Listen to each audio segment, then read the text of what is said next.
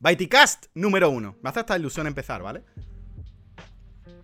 Pues llevo tanto tiempo esperando esto para empezar que, no sé, me hace, me hace, hasta ilusión. Este mes, ¿qué juegos he estado jugando? Pues, obviamente, Elden Ring, Anillo Viejo. He puesto aquí un clip de fondo para que lo tengáis ahí de fondo. Un puto juegardo. Ya he hecho vídeo. Yo creo que nadie se sorprende. Esto es un puto juegardo. O sea, esto. Mmm, yo iba con mucho miedo con el tema del Den Ring, lo comenté varias veces. Porque el anterior juego que esperaba con tanta gana era Cyberpunk 2077, ¿vale? Entonces, pues iba un poquito cagado. Yo era en plan, hostia, tío. Además, el primer juego de mundo abierto, realmente mundo abierto de, de Front Software, entonces yo iba un poquito asustado. Yo sabía que, me iba, que probablemente me iba a gustar, porque ya simplemente el rollo Souls me iba a gustar, pero yo iba asustado, yo iba cagado. Y aún así, con todas las expectativas que tenía, las ha superado de sobras. O sea, es que es una barbaridad de juego. Además, es ese tipo de juego que yo siento que va a cambiar o va a hacer reflexionar a muchas empresas a la hora de desarrollar juegos de mundo abierto a partir de hoy. Lo que fue un poco Breath of the Wild, que de hecho, Breath of the Wild. Eh, voy a bajar un poquito la musiquita más. Breath of the Wild eh, inspiró mucho este juego. Fue una inspiración para. Y se nota, ¿no? Eh, Miyazaki no es algo que yo me invente. Miyazaki lo dijo. Que se inspiraron mucho en Breath of the Wild. Y es algo que se nota. Y yo creo que este juego, además, con el éxito que ha tenido, también va a ser un punto de reflexión para muchos juegos de ahora en adelante. Lo que me alegra. Porque a mí, sinceramente, el... yo tengo muchas críticas con los juegos de mundo abierto. Mi principal problema con los juegos de mundo abierto es que a mí no me gusta perder el tiempo. A mí no me gusta sentir que estoy perdiendo el tiempo. Entonces, que a mí me mande de un punto A a un punto B, a un punto C, a un punto A, todo el puto rato, a recolectar, a farmear y a hacer mierda, yo siento que estoy perdiendo el tiempo. Y es algo que yo odio en los videojuegos. Tener la sensación de que estoy perdiendo el tiempo. Es algo que detesto. Y aquí, con este juego, con este tipo de juego, no ocurre. A mí con, con Elden Ring no me ha pasado, igual que no pasa con el Breath of the Wild y que no me, pasa no me pasó con Red Dead Redemption 2, por ejemplo. Son juegos que no he sentido que yo he estado perdiendo el tiempo. Si yo quería ir hacia, yo qué sé, hacia el castillo, era porque yo quería ir al castillo, no porque había un punto que me dijera que hay algo interesante. Y lo mismo iba y no hay nada. Pero da igual. Realmente la exploración es porque... O sea, la exploración es simplemente curiosidad. toda la exploración, todo bueno, aparte del mundo es que está construido de la hostia. Y artísticamente, yo lo dije en el vídeo, firmo con sangre que el nivel gráfico de toda la generación sea este, que se puede decir que es normalito, porque no es un portento gráfico, el Den Ring es normalito, pero yo firmo con sangre que sea este nivel, nivel gráfico si mantiene el nivel artístico a este nivel, porque el nivel artístico del Den Ring es una puta barbaridad. Yo no entiendo, o sea, me cuesta mucho ver, o sea, entender el equipazo que tiene para hacer esta barbaridad de juego y que además este juego se hizo mientras empezó el desarrollo de Sekiro, o sea, durante el desarrollo de Sekiro empezó este desarrollo, cosa que me cuesta aún más comprender, porque Sekiro es un juego que te puede gustar más, te puede gustar menos, pero lo que no puedes negar es que jugablemente es una puta barbaridad, es uno de los juegos jugablemente más bestias que han salido en los últimos años. Entonces, que salga esto y que se haya estado haciendo mientras se ha estado desarrollando eh, Sekiro me, me flipa. Lo que me hace pensar que Front Software tiene dos equipos de desarrollo que son una barbaridad, o sea, que son la puta élite. O sea, tienen dos equipazos que son de locos. Ya se está hablando del tema crunch, que yo también lo he pensado, digo, estos se han comido el crunch. Luego hablaremos de este tema porque saltó una noticia en Twitter y tal, y luego me gustaría comentarla. Ya la comenté en Twitter, pero bueno, la volveré a comentar aquí en directo para hablar sobre el tema, ¿vale? Pero básicamente para mí, muy bueno tendría que ser Breath of the Wild 2 para que Elden Ring no sea el GOTI. O sea, para mí, muy, muy bueno tendría que ser Breath of the Wild 2, que no lo dudo que pueda serlo. Bueno, lo primero, Breath of the Wild 2 tendría que salir este año, que yo dudo personalmente que vaya a salir este año porque no tenemos ni nombre. O sea, sabemos Breath of the Wild 2, pero no sabemos nada. O sea, no tenemos ni puto nombre. O sea que puede ser perfectamente que se retrase el juego, pero perfectamente, ¿vale? Pero aún así, si saliera, muy, muy bueno tiene que ser, que no lo dudo que pueda serlo, pero muy, muy bueno tiene que ser para que Elden Ring no sea el GOTI. O sea, para mí Elden Ring es el claro GOTI de este año. Es una barbaridad este juego. Son una barbaridad de horas. Una de las cosas que yo comenté en el vídeo es que tiene muchos bosses. De hecho, un data miner, un data miner es un tío que se pone a sacar el código, ¿vale? Y extrayó que había unos 130 y pico bosses, de los cuales 100 o 101 o 102 eran únicos. O sea, 101 o 102 eran encuentros únicos, de los cuales 130 y pico, pues ya sí que había un porcentaje que se repetían, ¿vale? ¿Qué pasa? Ring tiene un problema. Y voy a decir problema porque yo no lo considero un problema, pero mucha gente puede considerarlo un problema. Que es que en la mayoría de mazmorras que tú ves claramente, que las ves a kilómetros, porque se ven, porque son las vas a ver sí o sí, ¿no? Las primeras mazmorras que las mazmorras muy claras, un boquete en el suelo o iluminado con, con hoguera o con candelabro cerca, las que se ven claramente que las vas a encontrar sí o sí o sí o sí. Esas mazmorras suelen tener los bosses que se repiten. O sea, los bosses que se repiten, o sea, todo el mundo prácticamente se va a encontrar al puta, puta estatua del perro ese que hace así, que va a cámara lenta. Todo el mundo se va a encontrar las mazmorras que tienen esos bosses. Todo el mundo. Porque son de muy fácil, muy fácil acceso. Y la mayoría de bosses que se repiten están en ese tipo de mazmorra. ¿Qué pasa? Porque a ti te puede dar. Si. Tiene. Si no exploras tanto, bueno, si no exploras tanto, es que también hay bosses que manda cojones. O sea, hay bosses que aparecen de noche en una cierta zona. Que tú dices, tío. O sea, como el mapa no es grande, que me tengo que recorrer el mapa de día y de noche y toda la puta zona para ver si me aparece un boss. Entonces, claro, eso es un problema, como digo, entre comillas, porque al fin y al cabo. Hay muchos bosses únicos que no te lo vas a encontrar y en cambio sí que te vas a encontrar a la mayoría de bosses repetidos. Porque son de muy fácil acceso. Son bosses que están ahí, que las mazmorras esas las vas a encontrar sí o sí o sí. Entonces, claro, eso puede ser un problema. Porque la, percepción que puedes tener es que se repiten muchos bosses. Pero es que hay muchísimos bosses que están ocultos. Que tienes que hacer una serie de puzzles. Que tienes que estar en una zona. Tienes que entender lo que te dicen ciertos personajes. Tienes que un poco atar cabos. ¿Vale? Tienes que un poquito empezar a, a tirar un poco de lore para encontrar ciertos bosses. Y de hecho, mi boss favorito eh, por la puesta en escena, por la música, por el diseño, por todo. Es un boss opcional que tienes que hacer un puzzle, que no voy a hacer spoiler, ¿vale? Pero es una zona que baja a un subterráneo y es un mapa enorme, como un submapa súper enorme. Tienes que, hacer una, tienes que hacer una serie de puzzles y te sale ese boss. Y es guapísimo, está guapísimo, pero es opcional. Es un boss que es opcional. Que yo, otra vez, repito, lo dije ya en el vídeo, yo pienso que es que Miyazaki, bueno, Miyazaki, bueno, el equipo, ¿vale? Porque siempre digo, le damos todos los méritos a Miyazaki y obviamente ahí tiene un equipazo, ¿vale? Han entendido que la exploración no sea, la única recompensa de la exploración no sea solo obtener un arma, obtener un bastón mejor, obtener un objeto mejor, obtener runas, sino que la exploración también se recompense con encuentros, con bosses que estén muy chulos, con puestas en escenas muy chulas. Entonces, es otra forma también de recompensar la exploración que a mí me parece genial. O sea, una cosa no le quita la otra. A mí me parece algo que es la hostia. Porque no, no es solo voy a, voy, a voy a explorar para encontrar armas. Es voy a explorar porque lo mismo me encuentro un boss que se me cae los cojones al suelo, ¿vale?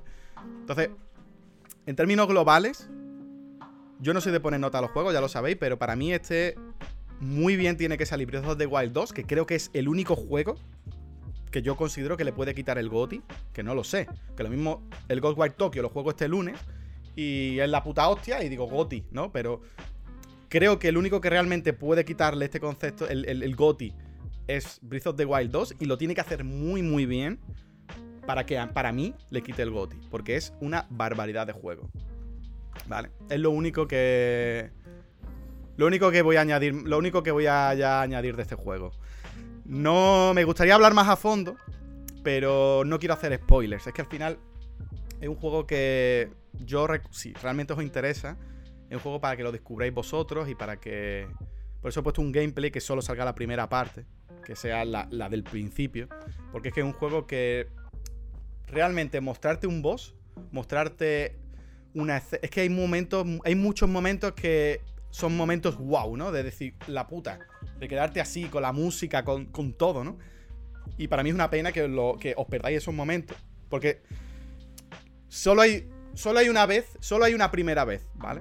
Como siempre digo, de hecho es, algo que un día me gustaría ahondar, el, el momento de la primera vez que juegas a un juego, eso solo ocurre una vez, obviamente. Y ese primer momento, cuando todavía no sabes por qué ocurre una cosa, por qué, porque tienes tu sospecha, empiezas a atar cabo, eso solo ocurre una vez. Y es algo tan bonito que no quiero quitárselo a nadie. Entonces no quiero dar muchos spoilers. Espero algún día poder hablar. Me gustaría hablar pues con esta gente, con, con Alex, con Juste, con Chuso. Me gustaría hablar más a fondo de este juego porque creo que... Y con spoilers. Pero me gustaría un día hacerlo porque me, me flipa este juego y me encantaría hablar de esto. Pero prefiero dejarlo para un podcast que si entráis sepáis que vais a encontraros spoilers y no aquí. ¿Vale? Porque, como digo, solo existe una primera vez. Y a mí, al menos, hacía muchos años que no me, ilusionaba tanto con un juego. Hacía muchos años que no me encontraba en una situación. Ya digo, no defiendo a los fandoms, porque creo que los fandoms son de las peores cosas que tiene el puto ser humano, pero sí que he podido llegar a comprender con este juego, en parte, ese sentimiento de grupo y de formar parte de algo. Porque no sé, yo con este juego, el ir a una zona y encontrarme un algo espectacular y decir, tío, quiero ver cómo ha reaccionado Alex a esta zona. Y irme a verlo, ¿no? Quiero ver cómo ha reaccionado yo Juan. Y irme a ver cómo lo ha hecho yo Juan, ¿no? Y a ver cómo lo ha hecho Chus. Esa, esa, esa cosa no la he sentido con muchos juegos. Me ha pasado con Elden Ring. De ponerme a ver repeticiones de, de esta gente. Simplemente ver cómo reaccionan a esos momentos. Y es algo que me ha. O sea, me ha flipado me ha encantado. En cierta parte me he sentido como parte de, un fandom. Y como que me hacía ilusión, ¿no? Verlos reaccionar, verlos como cómo reaccionaban simplemente a ese momento. Y algo que me parece muy bonito. Y que yo de verdad. Mm, yo siempre rechazo los fandoms, pero hay momentos que es como, tío. A veces los entiendo, ¿vale? Porque es una sensación muy chula. esa sensación de ilusión y de, ver cómo reaccionan otros es, única y solo ocurre una vez. Que es el tema, ¿vale? Es algo que solo ocurre la primera vez. Es la primera vez que juegas a un juego. Y no quiero quitaros, esas, y no quiero quitaros esa experiencia, por tanto no voy a haceros spoilers, ¿vale? Otro de los juegos que hemos estado jugando, Don't Feed the Monkeys. Simulador de Bojeur, ¿vale? Lo jugamos ayer en stream. Mm, con la tontería. Yo iba a hacer un stream corto, al final 8 horas con el puto stream, ¿sabes? 8 putas horas jugando a esto. Guapísimo, ¿vale? Que no sepa de qué va, ¿vale? Un juego indie, español además. Que básicamente nosotros somos de una empresa. Nos hemos metido en una empresa que tenemos que hacer de Tenemos que mirar cámaras de personas e ir intentando sacar detalles de esas cámaras e ir haciendo pues como puzzles, ¿vale? Lo vas haciendo como es una especie de aventura gráfica realmente, ¿vale? Vas atando cabos y luego eh, con eso. Con esa información que vas sacando, tú ya decides qué hacer. Porque tú además tienes que comer, tienes que dormir, tienes que pagar el alquiler y necesitas dinero. Entonces, se supone Don't of the Monkeys, no puedes alimentar a los monos, viene a decir que no puedes se supone que no puedes interactuar con los monos. Los monos son pues las cámaras, ¿vale?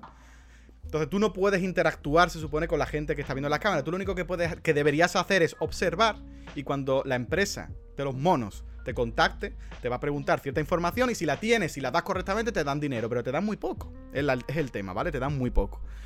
Entonces tú ya tienes que estar jugando y te meten dilemas morales porque vas a ver situaciones donde puedes elegir ser bueno o puedes intentar chantajear a la persona que estás, que estás viendo para intentar sacarle el dinero.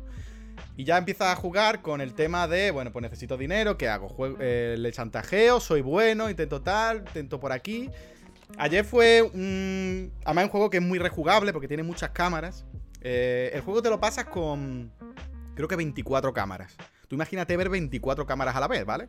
Pues el juego te lo pasas ya cuando llegas a 24 cámaras. Pasa un día y te dice, bueno, pues ya está, se acabó el juego, ¿no? Te lo has pasado, básicamente. Hay distintos finales, según la, lo que como interactúes con esas cámaras. Pero la gracia del juego, precisamente, es que es muy rejugable porque hay cámaras nuevas que no salen en, el, De hecho, yo hice una segunda partida y me salieron. De las cuatro cámaras que empiezas al principio, eh, tres eran nuevas, básicamente. De las 24 que tuve, tres eran nuevas. Entonces, es como muy rejugable, y te permite echar varias partidas, intentar tirar por otros lados, ya sabiendo también por dónde qué, cosas ocurren con la, con la forma que tú tienes de interactuar con ellos, puedes tirar por otro lado. Puedes decir, esta vez, esta vez voy a, en vez de chantajearle, voy a mm, decírselo a tal, ¿no? Y a ver lo que sale y a ver lo que ocurre. Entonces, es un juego que es muy recomendable. Yo me lo he pasado muy bien jugándolo en stream. Que es un juego, creo que es un juego muy bueno para jugarlo en stream porque si no te spoilean. Yo por suerte no ha habido gente que spoile, lo que lo agradezco mucho.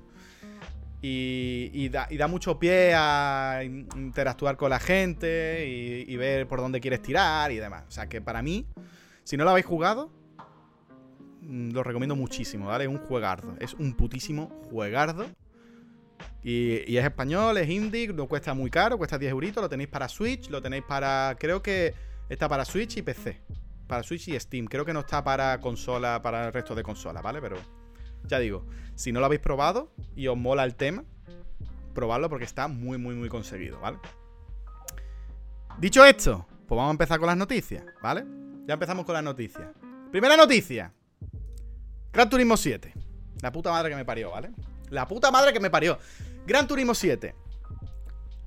Con esto, ¿qué no ha pasado con Gran Turismo 7? O sea, ha pasado de todo, ¿vale?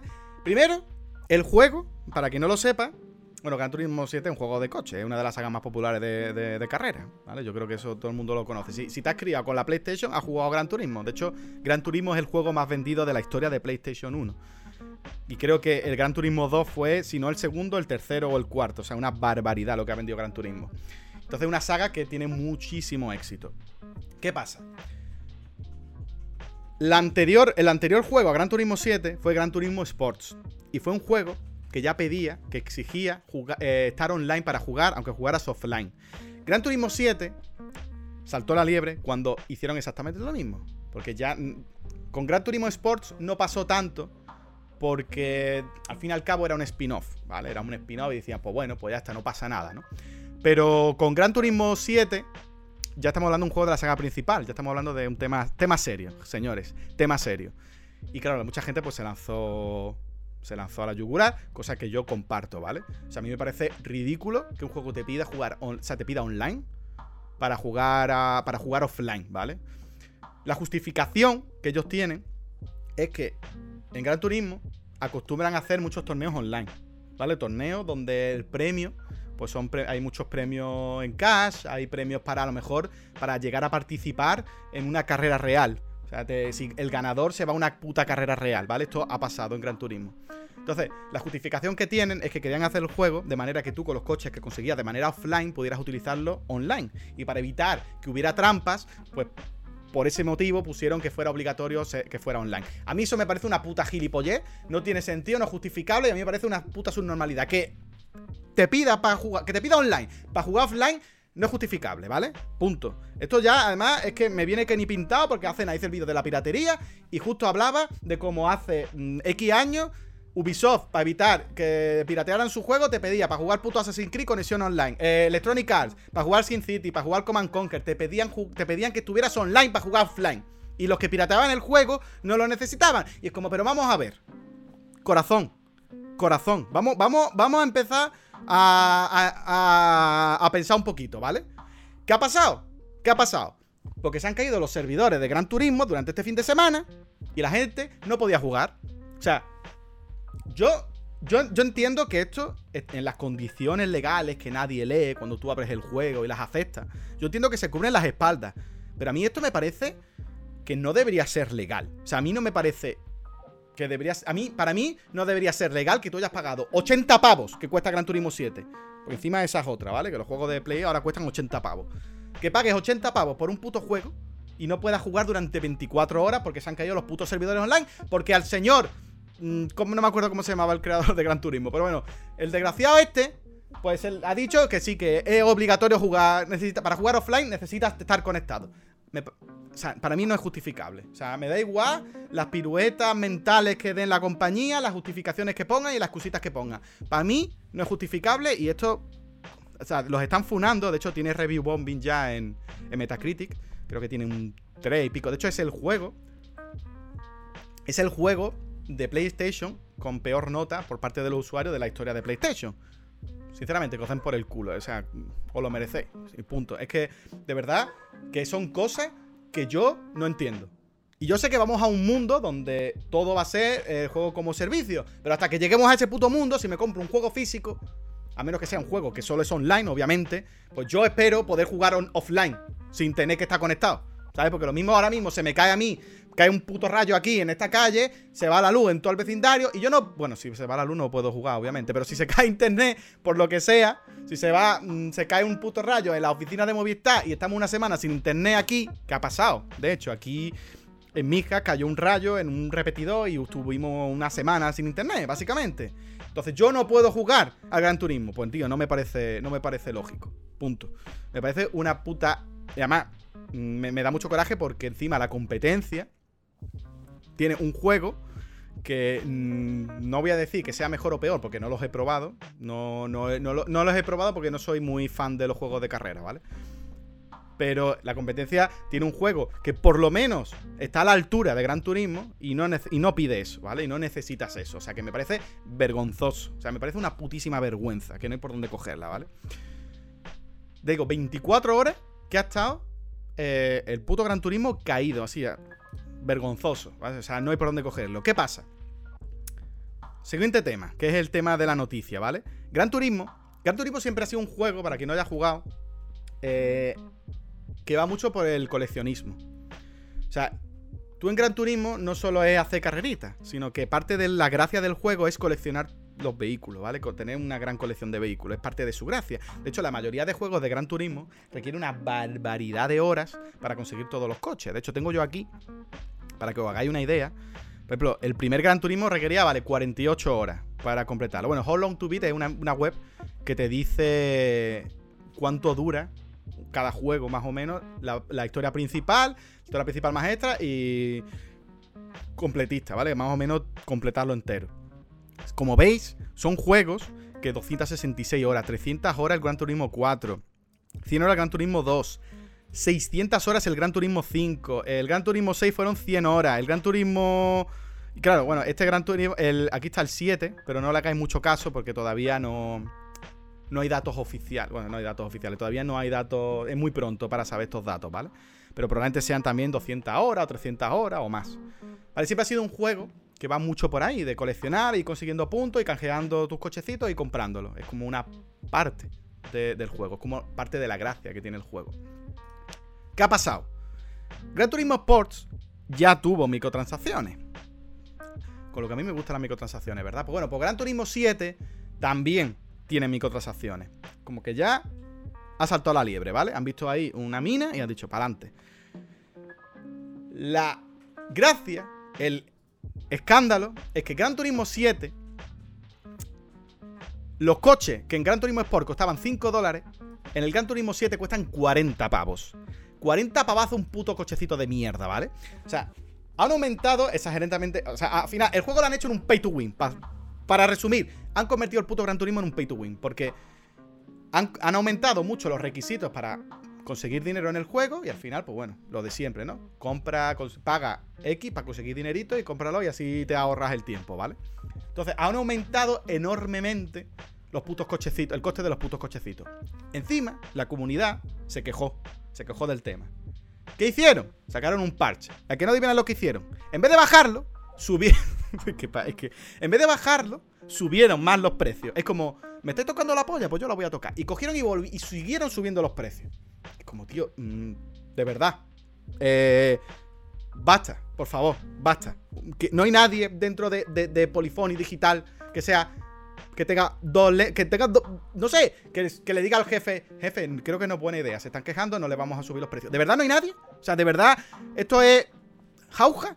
O sea, el juego además Pasa también, que es otra de las mayores quejas, que es que Gran Turismo Sports y la mayoría de Gran Turismo permitían vender coches. Gran Turismo 7 no permite vender coches. Entonces, ¿qué pasa?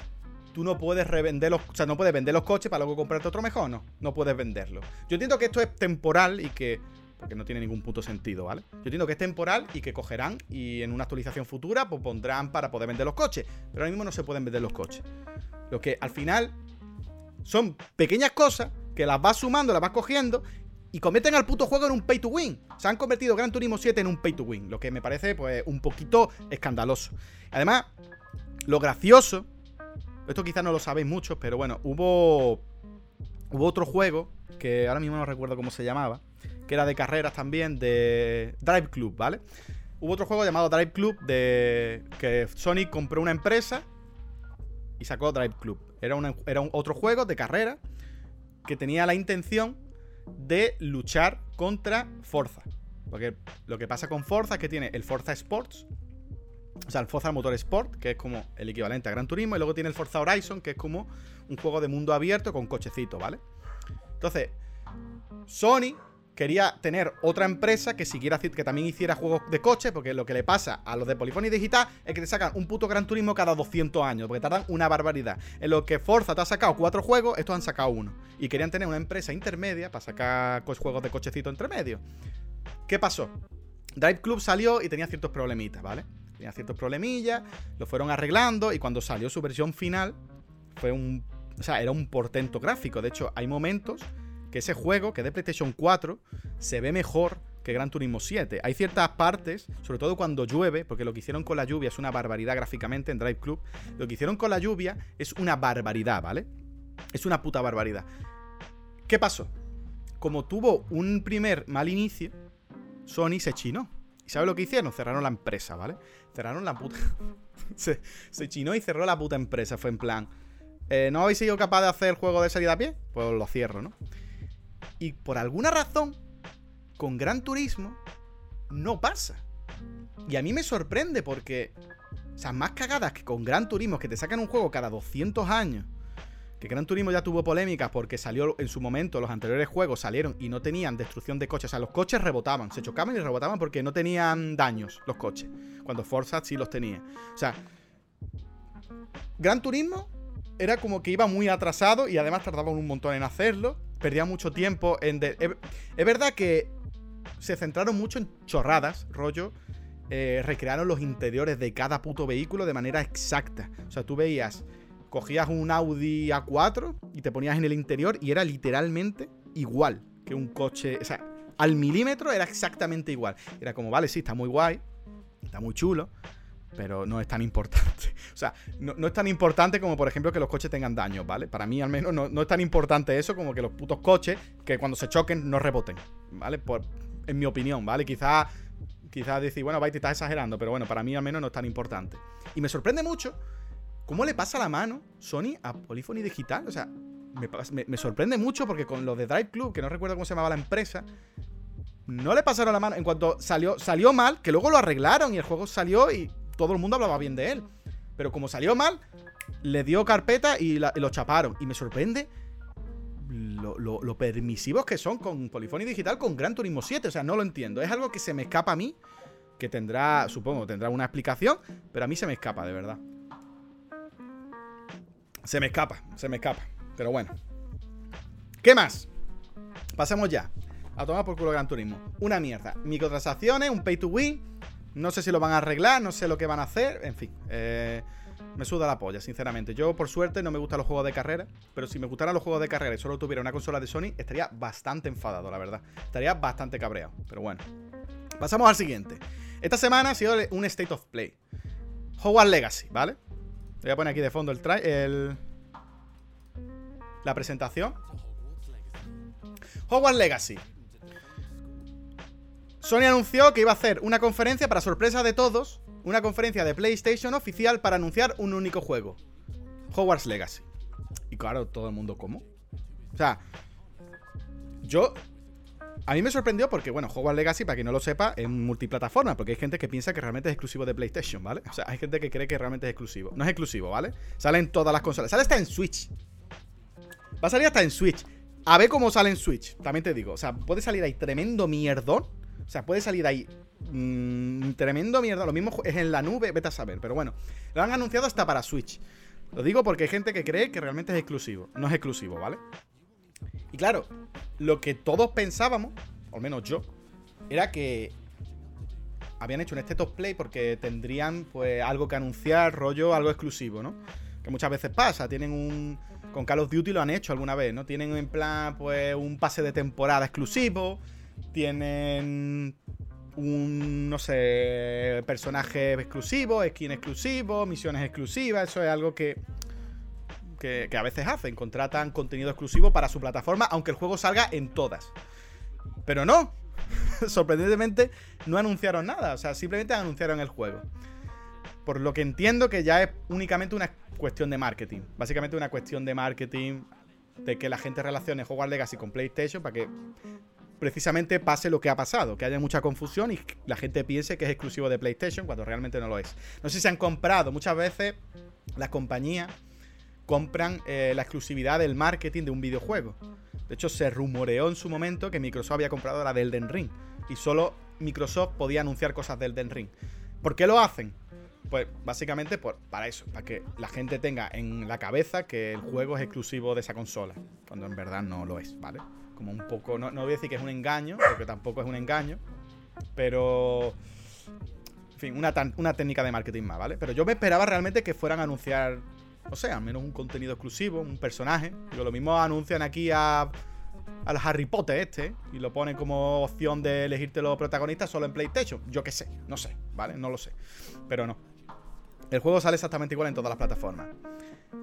Sorprendentemente, porque yo ya lo, yo ya lo, estuvimos hablando el día de la presentación, a mí en Harry Potter me suda la polla. O sea, a mí Harry Potter no... Yo ni me he visto, o sea, me he visto una película y media. No me he visto ni las películas. Pero es cierto que el mundo me llama. Como que me llama un poco todo el universo y tal. Y a mí, para sorpresa de todos, me ha llamado bastante el juego, ¿eh?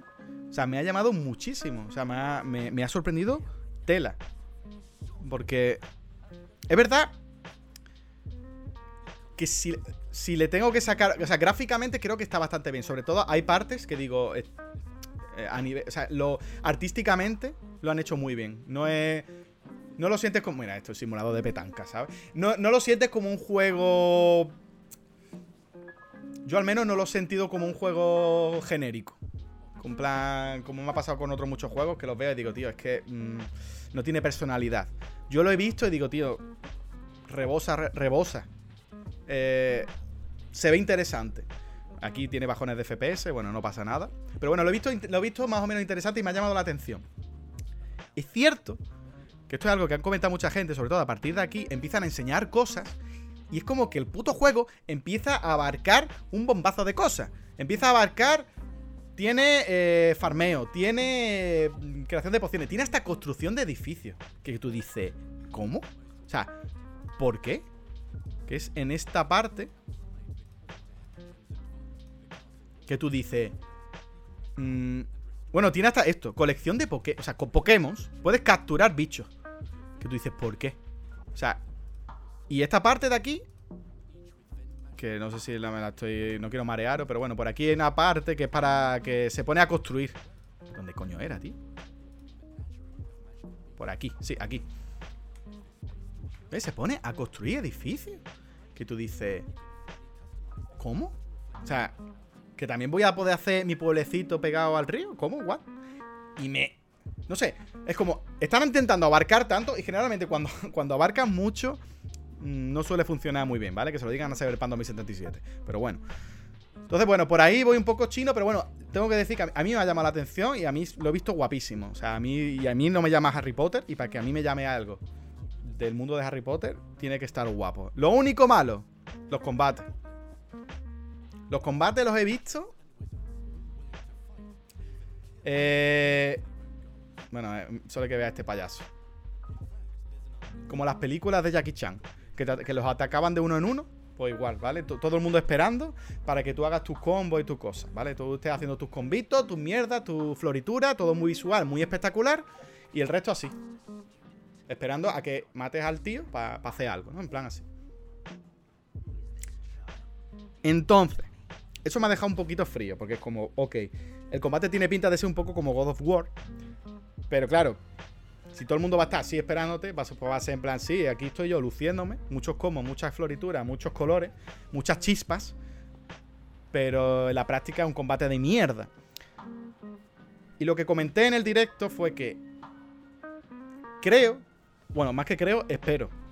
Espero que realmente todo lo que pase es que, porque lo, lo habitual cuando tú vas a hacer un tráiler, cuando tú le encargas un tráiler al equipo que se encarga de hacer esto, es que pongan el juego en modo ultra fácil básicamente, porque tú lo que quieres es que visualmente quede muy guay. O sea, tú lo que quieres es mostrar florituras. Entonces lo sueles poner en modo ultra super fácil para que puedas mostrar tus florituras y tus cositas.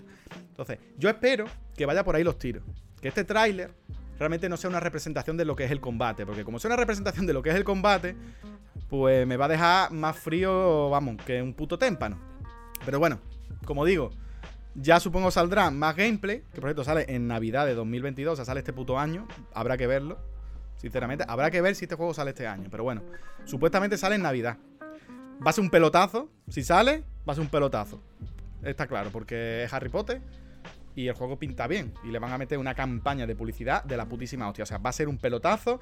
Si ha salido un este top play, ya os, aseguro, pack de PlayStation 5 con Hogwarts Legacy, 100% confirmadísimo.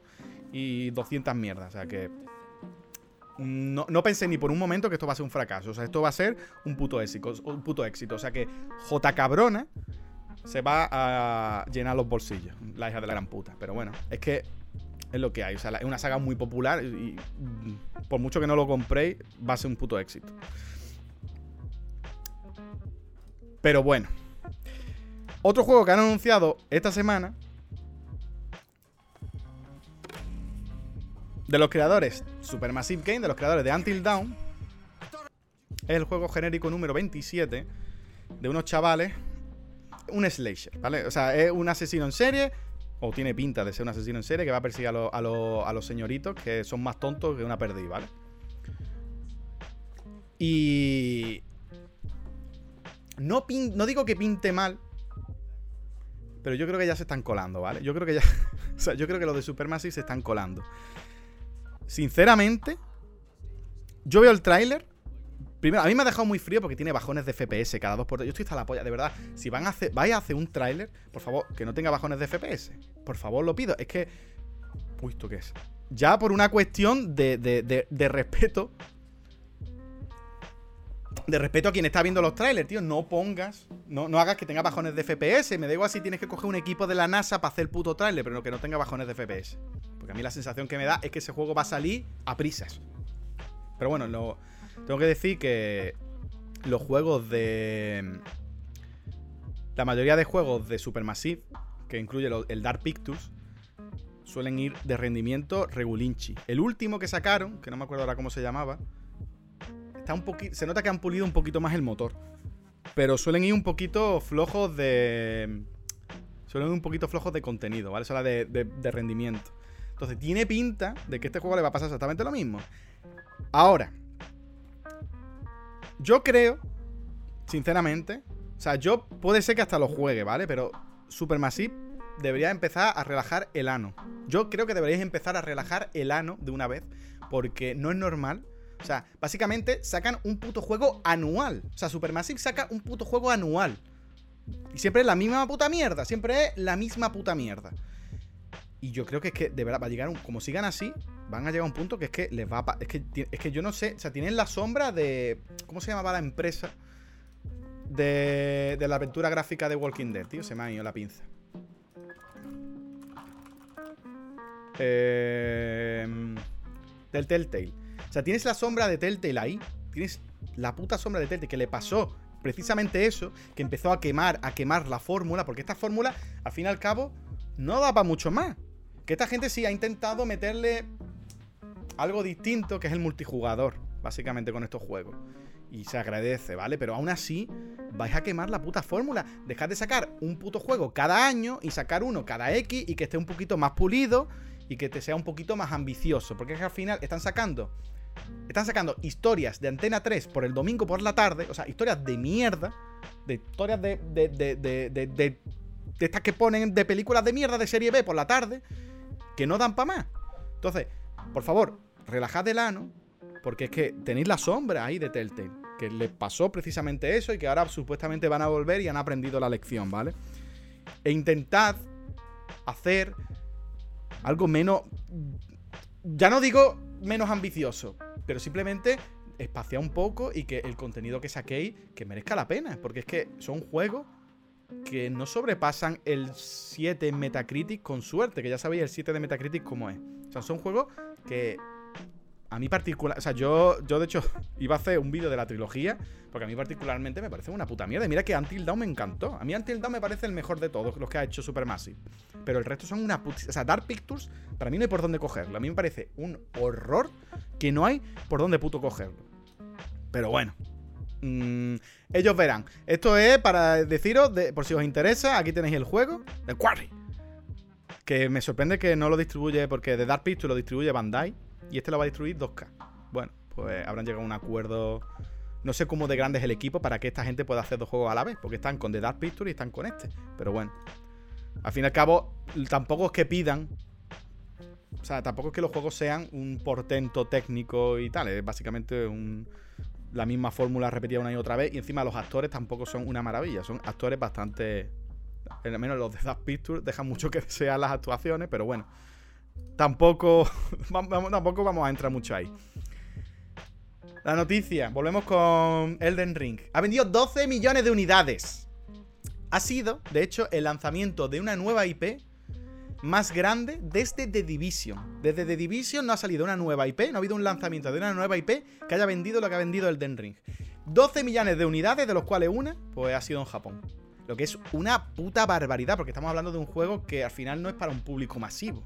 O sea, quiero decir, que esto lo venda un, eh, un Call of Duty, pues tampoco sorprende a nadie, porque sí son juegos que están pensados para un público general. Pero esto es un juego que no está pensado para un público general. Entonces, a mí, esta, a mí estas cifras me parece una putísima barbaridad. Esto es una nota de prensa además de Front porque se está rumoreando, llevan 16 millones, no sé qué. Esto es oficial, ¿vale? Es la nota de prensa de ellos. 12 millones de unidades en todo el mundo es lo oficial, lo que han vendido, lo que es una putísima barbaridad. Ya digo, el lanzamiento de una IP más grande desde The Division. Y una de las cosas interesantes que hay aquí, esto, esta línea.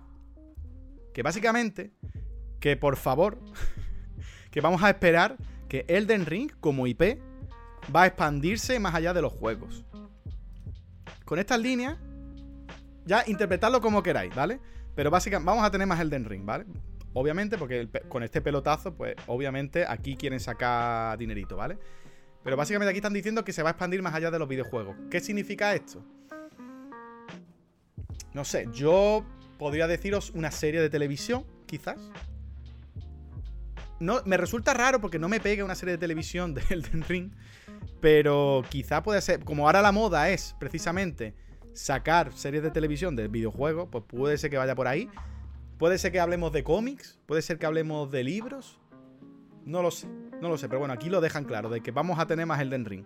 Vamos a tener Elden Ring hasta que nos salga por el culo, así que vamos a más allá de los videojuegos, porque probablemente tengamos un Elden Ring 2, que eso es otro tema, pero además, más allá de los videojuegos, probablemente tengamos más cositas. Así que bueno, si os ha gustado Elden Ring, que sepáis que vaya a tener Elden Ring hasta que os salga por la oreja, cosa lógica, porque es que ha vendido como, como un animal, básicamente. Además, tengo que decir que yo creo ya que va siendo hora de que dejemos de considerar el Den Ring un juego de nicho, ¿vale? O sea, yo, yo creo que ya podemos decir que los, Souls no son un juego de nicho, ¿vale? Ya no sois especiales por haberos pasado un Dark Souls. Ya, yo creo que ya, ya podemos decir abiertamente que no sois especiales. Es un juego, de, es un juego de masas. 12 millones no es un juego de nicho, precisamente, ¿vale? No es un juego de culto, no.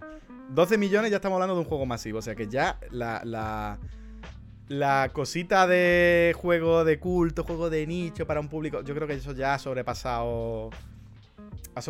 Que, habrá que ver también si. Porque obviamente se ha creado un poco el efecto FOMO, ¿no? En plan. Que ese efecto de. No quieres. Todo el mundo está hablando de algo y tú no quieres. No quieres. Quieres formar parte de esa ola al final pues te sumas a esa ola. Habrá que ver si ha sido un poco el efecto FOMO, porque todo el mundo estaba hablando del Den Ring, las notas que ha tenido, todo el mundo poniéndolo por las nubes, con razón también. Pero habrá que ver si realmente eso ha contribuido a que haya tenido estas ventas y mucha gente lo haya comprado y haya dicho, no vuelvo a comprar una saga Souls en mi puta vida, o si realmente sí que ha sido, que es lo que yo espero, que haya sido la entrada a mucha gente nueva a esta saga que Sinceramente, es algo que nos conviene a todos, ¿vale? Nos conviene. No, yo sé que hay mucha gente que tiene Dark Souls como va, es mi.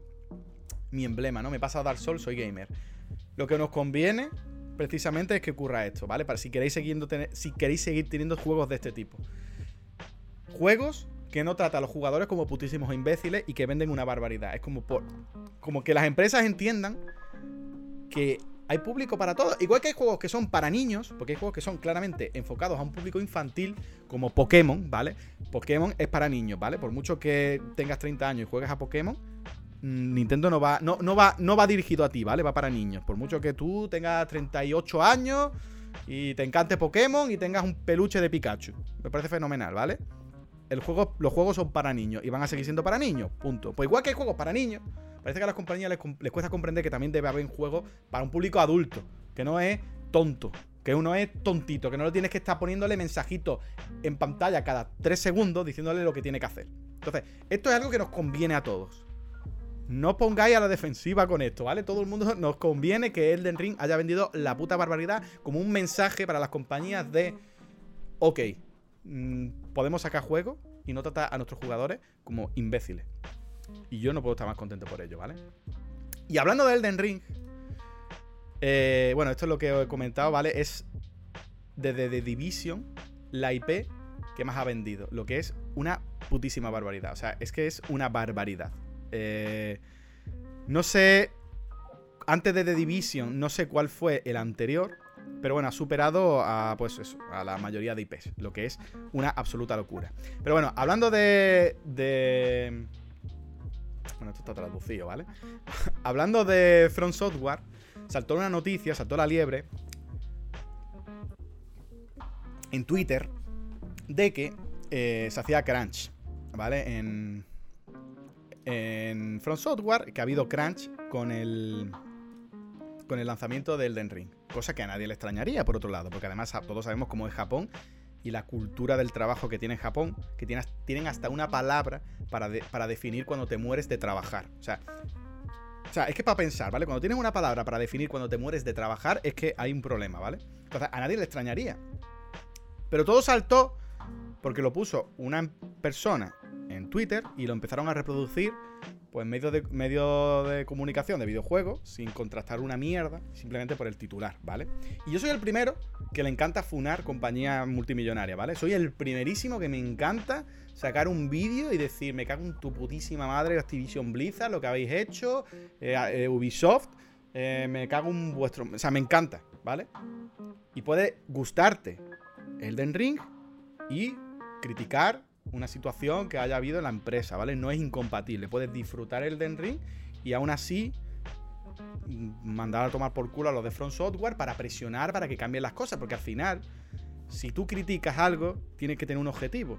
Y el objetivo precisamente es que mejore las condiciones de sus trabajadores, ¿vale? Debe ser el objetivo cuando tú intentas funar a una compañía.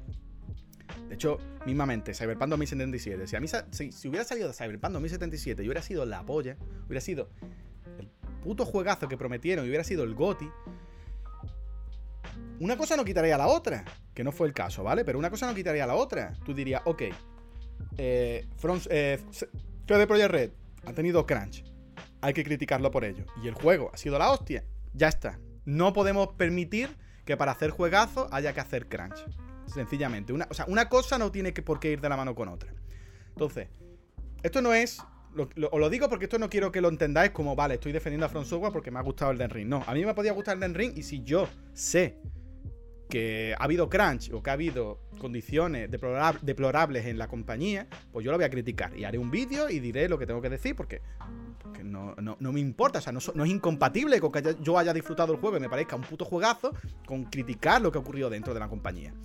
Pero, y es aquí donde va mi crítica, ¿vale? Todo viene de esta mierda, ¿vale? Vosotros yo sé que yo sé que tenéis nivel, como veis mucho anime, yo sé que vosotros esto lo estáis entendiendo porque es japonés. Si veis anime, obviamente tú aprendes japonés, sobrado. Entonces yo sé que esto lo entendéis, pero yo no, porque yo no veo anime, ¿vale? Yo tengo que usar el traductor, ¿vale? Esta es una web, yo la estuve investigando un poquito, ¿vale? Esto es una web que básicamente, pues, la gente se registra y habla de las empresas, ellos como trabajadores y dan su opinión, dan su, su valoración, ¿vale?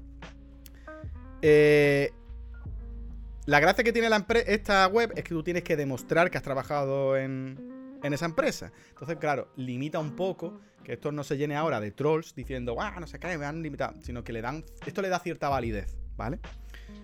No es simplemente hablar por hablar, realmente ellos comprueban que tú tienes que demostrar que tú has trabajado o trabajas en esa empresa, ¿vale? Bien, toda la funa que ha habido es por esto, 13 opiniones, ¿vale? Ha habido 13 opiniones, que ahora vamos a verlas, de esta compañía.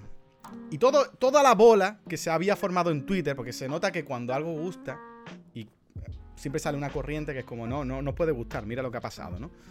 Y, y todo se ha formado por esto. Yo soy el primero que, como digo, si pasa algo lo critico. Pero coño, vamos a, vamos a intentar apuntar un poco, ¿no? Quiero decir, ahora no vamos a estar disparando sin, sin, apuntar a todo lo que veamos, porque entonces lo que va a pasar es que nuestras críticas van a caer en saco roto. Si ahora que tú criticas cualquier cosa sin comprobar si realmente esto sigue pasando, al final las críticas caen en saco roto. Es como no tienen ningún, no tienen ningún, ningún objetivo. La funa, la crítica, lo que tú estés haciendo con esa compañía no tiene ningún objetivo. Entonces no tiene sentido. Entonces vamos a intentar tener un poquito el foco y criticar a las compañías multimillonarias cuando no, no respeten y no, no tengan buenas condiciones para sus trabajadores, pero vamos, coño, vamos a apuntar un poco, ¿no? Vamos a intentar tener un poquito el foco con las compañías que realmente lo están haciendo mal y si han mejorado, pues se dice. Yo al final lo digo, en todos los vídeos lo digo, si yo, si ahora coge Ubisoft, que no ha pasado, ¿vale? Pero hubiera arreglado las situaciones que hubo dentro de la empresa, pues como tío, eh, pues bien, quiero decir, al final se, critica por eso. O sea, se critica porque no queremos que las personas que hacen los videojuegos que nosotros disfrutamos estén pasando por unas malas condiciones. No es porque sean franceses, que también son franceses los Ubisoft. Eso es un extra. Pero es porque queremos que mejoren las condiciones de los trabajadores, no porque queremos criticar por criticar, ¿vale? Entonces, con Front Software ha pasado que ha habido esto. Crítica por criticar. ¿Por qué? ¿Por qué lo digo? Porque estamos hablando de 13 opiniones, ¿vale? Esta web me ha costado entenderla porque, como digo, mi, nivel de otaku no es muy alto, ¿vale? Pero bueno, estuve, estuve investigando. Hay dos fechas, ¿vale? Que la, mucha prensa la ha confundido. Está esta, aquí abajo, ¿vale? Esto es cuando se publica esta reseña, ¿vale? La reseña del trabajador. La fecha de aquí es la, ya digo, cuando se publica en la web. Porque como es una empresa que lleva un montón de. Como tienen que validar cada reseña de cada empleado pues lleva su tiempo y tienen un montón de empresas, pues entonces es algo que es un proceso lento, lleva mucho tiempo hacerlo, ¿vale? Entonces cuando se publica en la web, esta, aquí, esta es la fecha en la que se publica. Y esta fecha de aquí arriba es la fecha de cuando esa persona estaba trabajando en la empresa, ¿vale? Mucha gente estaba hablando de esta. Como, mira, estamos hablando de 2019. No, estamos hablando de 2016, ¿vale? Digo porque esto que es el motivo principalmente de mi crítica a la prensa de videojuegos aquí, bueno, en, todo el mundo, porque ha pasado en todo el mundo, del clickbait, es que no solo es que estamos hablando de 13 críticas, es que estamos hablando de 13 críticas que la mayoría tienen más de 10 años, ¿vale? Que ahora es lo que os quiero enseñar. Esta crítica es la más actual. Porque no solo. Porque es de 2016, pero esta persona era empleada en el momento de la publicación. Es la única persona que en el momento en el que se publicó, es decir, en 2019, esta persona seguía trabajando en la empresa, ¿vale?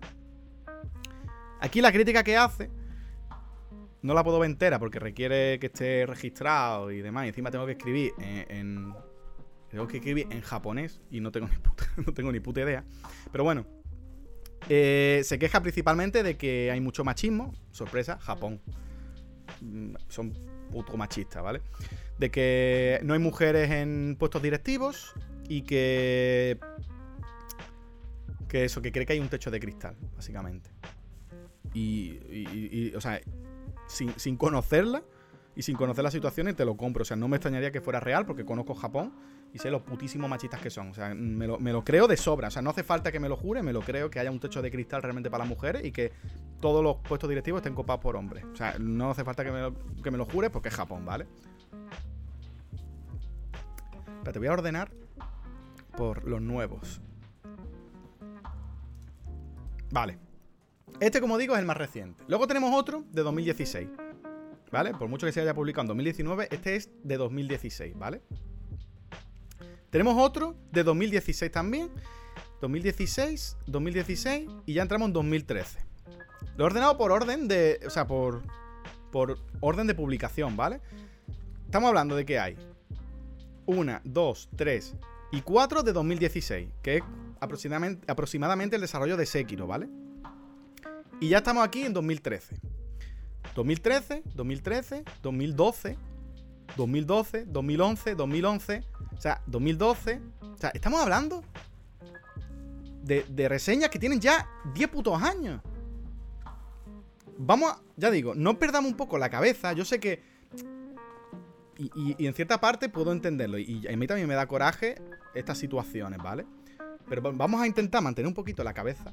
Y vamos a intentar enfocar y centrar nuestras críticas en compañías que realmente tengamos claro que realmente tienen malas condiciones de trabajo, porque lo mismo, sí que había un cambio de dirección durante... Es que han pasado muchísimos años. Es que han pasado muchísimos años. Desde 2016 ya, ya han pasado 6 años. Y a mí me, da mucho coraje, porque estamos hablando de que la mayoría son, eso, de, de hace 10 años, de más de 10 años, y luego estas son de 2016, que es la más nueva. Y aún así, los titulares de la mayoría de la prensa era eh, Elden Ring ha tenido unas malas condiciones de trabajo. O se hacía crunch en el desarrollo del Elden Ring. Eso es clickbait, ¿vale? Eso es amarillismo. Que no es sorpresa, no es sorpresa en esta industria, pero quizás mm, deberíamos empezar a intentar respetarnos un poco más, porque no podáis pretender. Luego, no podéis pretender. Pues yo sé que me ven muchos periodistas, ¿vale? Y yo tengo muchísimo respeto y admiro a muchísimos periodistas de este sector, pero no podemos pretender soltar como muchas veces se ha soltado, no se nos respeta. Eh, la gente cree, no, confía en nuestro criterio, que, que nos tienen maletines, que no que tal, y luego soltar esos titulares, soltar amarillismo, porque eso es al final amarillismo. Soltar, no, es que eh, ha habido crunch en el desarrollo del Den Ring. No, estamos hablando de, de esto, ¿vale? Y además es algo que podéis entrar vosotros mismos si queréis entrar. Es que, de hecho, en el, en el, en el tweet que se hizo viral y que fue la raíz de la que se generaron todas las noticias, enlazan a lo mismo, enlazan a esto. Se supone que... ¿Cómo se llamaba este medio? Eh, Jason... No me acuerdo, pero bueno, un periodista bastante famoso por destapar cosas de Crunch, se iba a poner a investigar esto en concreto, ¿vale? Iban a ponerse a investigar el... Iba a intentar ponerse en contacto con gente de, de, de Front Software para ver si las condiciones han cambiado, si han mejorado y demás. ¿vale? O sea que ya, si él publica algo ya más actual, pues ya sí, con razón podemos criticarlo, ¿vale? Yo haré un vídeo y diré lo que tenga que decir y me, quedaré a gustísimo, ¿vale? Me quedaré súper a gusto. Pero vamos a intentar a, tener un poquito de criterio. Ya que no lo tiene la prensa, ya que la prensa no tiene criterio, pues bueno, vamos a intentar tenerlo nosotros, ¿vale? Eso, Jason es Raider, perdón. Jason es Raider, correcto. Vamos a intentar al menos nosotros tener un poquito de criterio ya que si al menos la prensa no lo está teniendo. Porque yo, puedo entender que al final lo que ellos necesitan son clics. Porque viven de eso. Pero creo que esto es un tema. El tema del crunch, el tema de la explotación laboral, el tema de las condiciones de trabajo de los desarrolladores de videojuegos, creo que es un tema demasiado serio como para estar haciendo amarillismo y haciendo clickbait, sinceramente. Me da igual que hagas clickbait con una puta skin del Fortnite. Es como, ok, es un puto clickbait, pero no hagas clickbait de esto. Es como, es un tema demasiado, para mí es un tema demasiado serio como para que estés haciendo puto clickbait con esto. O sea, si quieres hacer un puto clickbait con los putos NFT, con eh, una skin de Fortnite, con el Call of Duty, pues ya está, pues bueno. ¿Qué vamos a hacer? ¿No? Pero no hagas clickbait con estos temas porque es un tema serio y al final lo que estás haciendo es diluir, diluir la crítica, diluir el mensaje. Porque yo, ¿para qué coño estoy criticando todo si ahora al final empezamos aquí hasta. imagínate que es que. Ah, imagínate que no lo sé, ¿vale? Que ni lo creo, de hecho, pero imagínate que las condiciones de Front Software desde 2018 son la hostia. Y hemos estado aquí funándolo. Y es como, tío, no sé, un poquito, ¿vale? Vamos a, vamos a intentar enfocar un poquito y tener un poquito de criterio en lo que hacemos y decimos. Solo pido eso, ¿vale? Y en lo, lo que ya lo comenté en Twitter en su momento, y muchos se pusieron muy a la defensiva. Ah, es que tienes que. Es que estás defendiendo porque te gusta el Den Ring. A mí me suda la polla. o sea, quiero decir. A, mí me encanta Red Dead Redemption 2 y pongo a Rockstar mm, a parir por haber hecho Crunch. Es que decir, una cosa no quita la otra, ¿vale? O sea. Por eso quería volver a comentar el tema. Si no, pues lo habría dejado estar y ya está, ¿vale? Otra noticia. Esta me, ha gustado y digo, mira, la voy a comentar. El, el cofundador de Devolver Digital ha anunciado que tiene un nuevo publisher que está enfocado en juegos para mejorar la salud mental. Y me ha parecido muy curioso. Me ha parecido muy curioso y lo quería nombrar porque precisamente hoy voy a hablar de un tema de, salud mental. Y me ha, parecido, me ha parecido interesante, ¿vale? Viene, he leído la entrevista y todo viene porque, bueno, aquí, bueno, aquí lo pone Fall Guys. Con la salida de Fall Guys, por lo visto, al final Fall Guys es un juego que aunque mucha gente se lo tome en serio, ¿no? Los tryhards, realmente es un juego party, ¿no?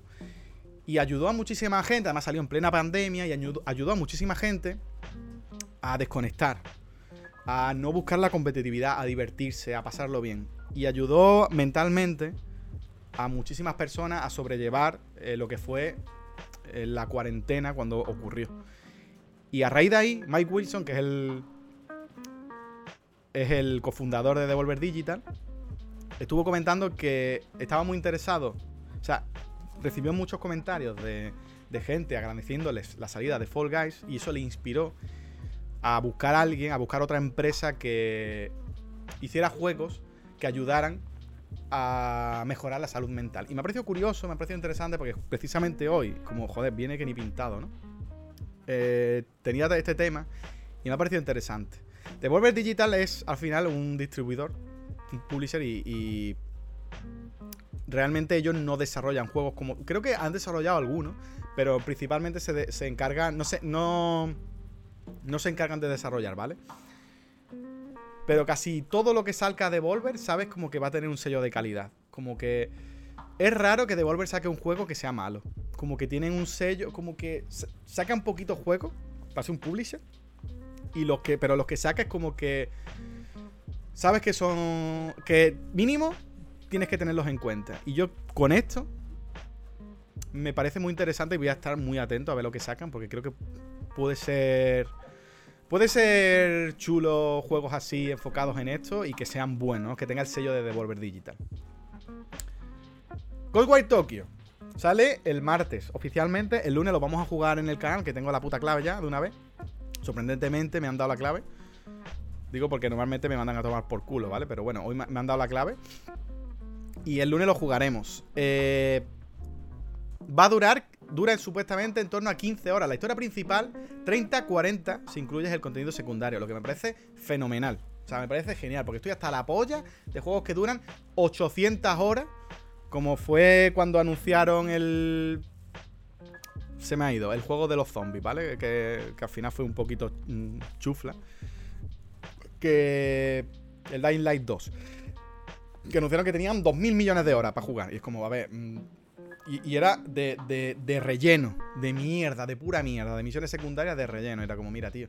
O sea, sinceramente prefiero esto, que habrá que ver, ¿no? Todavía lo tengo que jugar y habrá que ver. Pero prefiero 15 horas de juego intenso, de juego que realmente sé que, que está currado, que está pulido, a 800 horas de relleno, ¿vale? De pura mierda. O sea que por aquí estoy bastante contento. Habrá que ver, luego lo mismo, un juego un fiasco. A mí, sinceramente, me ha llamado bastante la atención.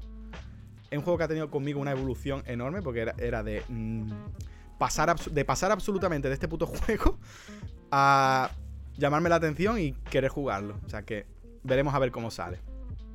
Forspoken. Esto es simplemente que han retrasado el juego a octubre de 2022. El 11 de octubre de 2022. Eh, casi que lo prefiero porque tenemos unos meses que son una putísima locura de lanzamiento. Hemos tenido unos meses que son una locura porque encima se, han combinado juegos que son. Porque se han combinado Dying Light 2, se ha, combinado con, con, Horizon y se ha combinado con, con Elden Ring. Juegos con una duración enorme, más todo lo que tiene por venir ahora y lo que sigue saliendo, ¿vale? Y era como, hay un pifoso, como que se han juntado todos ahí y me alegro de que casi que lo hayan retrasado y así tienen tiempo para pulirlo y su putísima madre. Y además, eh, pasa que... Hay, hay, bueno, había rumores, pero bueno, lo, lo voy a dejar en rumores porque no hay nada confirmado, como supuestos insider y tal, de que están un poco asustados por el recibimiento que ha tenido el resto de juegos de Square Enix, ¿vale? Square Enix eh, ha tenido un poquito de desastre con los últimos dos lanzamientos que ha tenido. En plan, un putísimo desastre. Y estamos un poquito en plan, hostia, eh, esta es nuestra última bala, ¿no? Y están un poquito en plan, ah, ¿sabes? Y que el motivo del retraso es ese. Pero bueno, lo dejo como un rumor, porque sinceramente lo de un, sí, un insider, pero bueno, tú sabes. Hoy día uno en Twitter pone algo y ya es un insider, ¿vale? Este juego lo voy a comentar brevemente, porque me, me parece un poquito vergonzoso, ¿vale? A ver qué os recuerda este juego, ¿vale? Moon Scars, ¿vale? A ver qué os recuerda.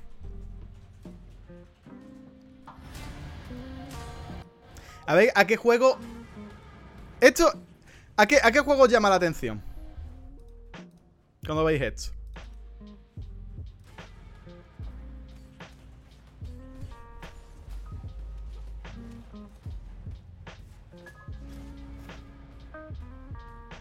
¿A qué juego os inspira, no? ¿Cómo, ¿Qué juego os viene a la cabeza cuando veis estas imágenes?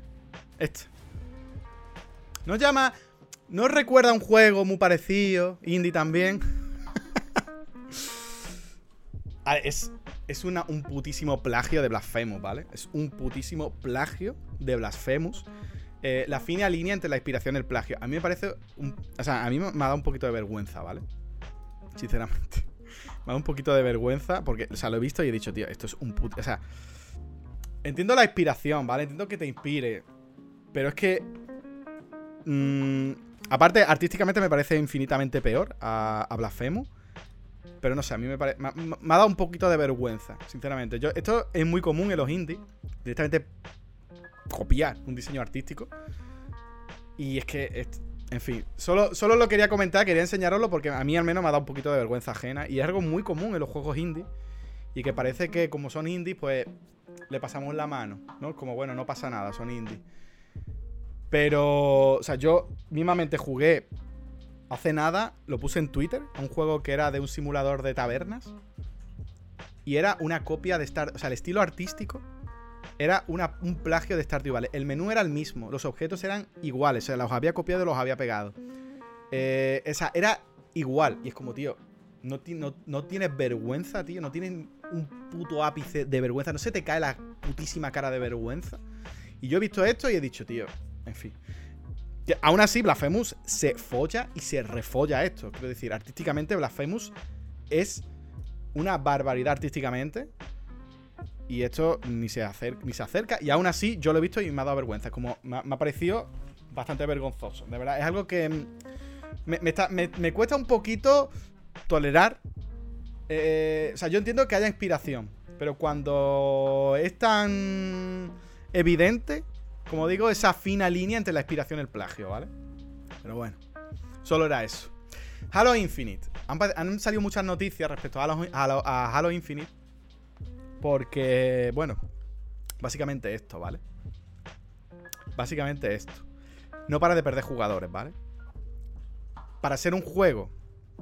El problema que tiene, está teniendo Halo Infinite es eh, aún siendo free to play, no ha arrancado. De hecho, ya hay mucha gente que en consola eh, cuenta que le cuesta en contrapartida, que se tira un rato pensando, ¿no? O sea, ya ha llegado, ya está llegando a ese punto.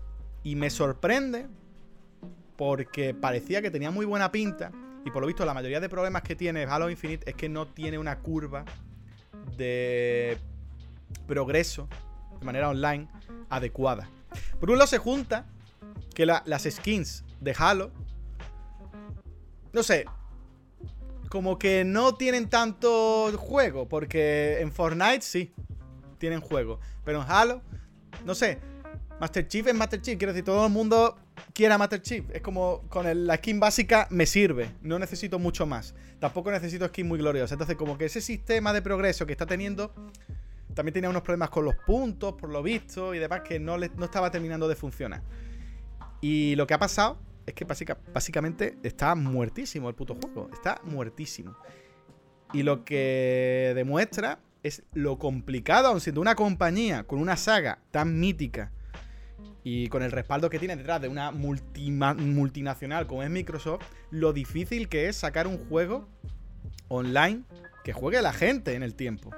Que siga jugando la gente. El mérito que tienen otros juegos como Minecraft, como Fortnite, o los Battle Royale, los 200 Battle Royale y demás. O sea, el mérito que tiene y lo difícil que es, lo han intentado.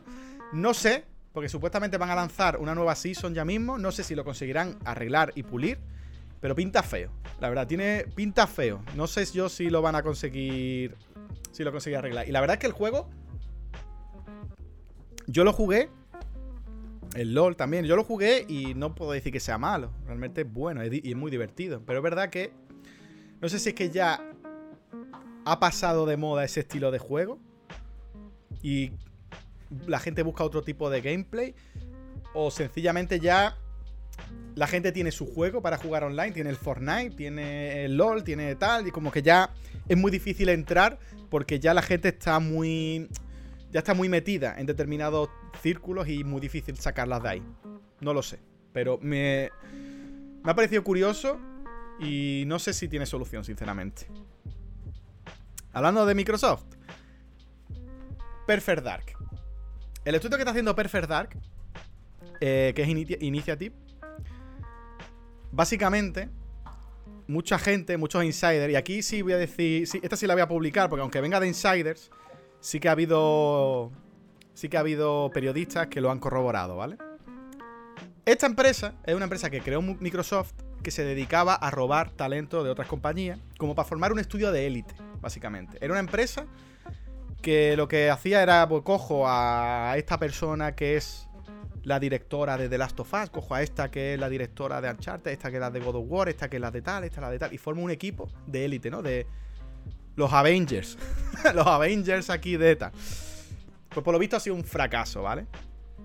Yo lo voy a venir, sinceramente, porque meter a mucho pollo con mucho ego en el mismo sitio, por mucha gente con mucho talento que haya, al final el que tiene que mandar, al final tiene que haber un jefe, ¿vale? Porque si no, eso es un cacao.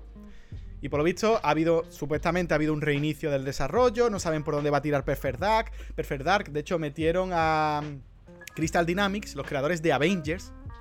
Los creadores de Avengers los han metido y prácticamente están llevando ellos el desarrollo.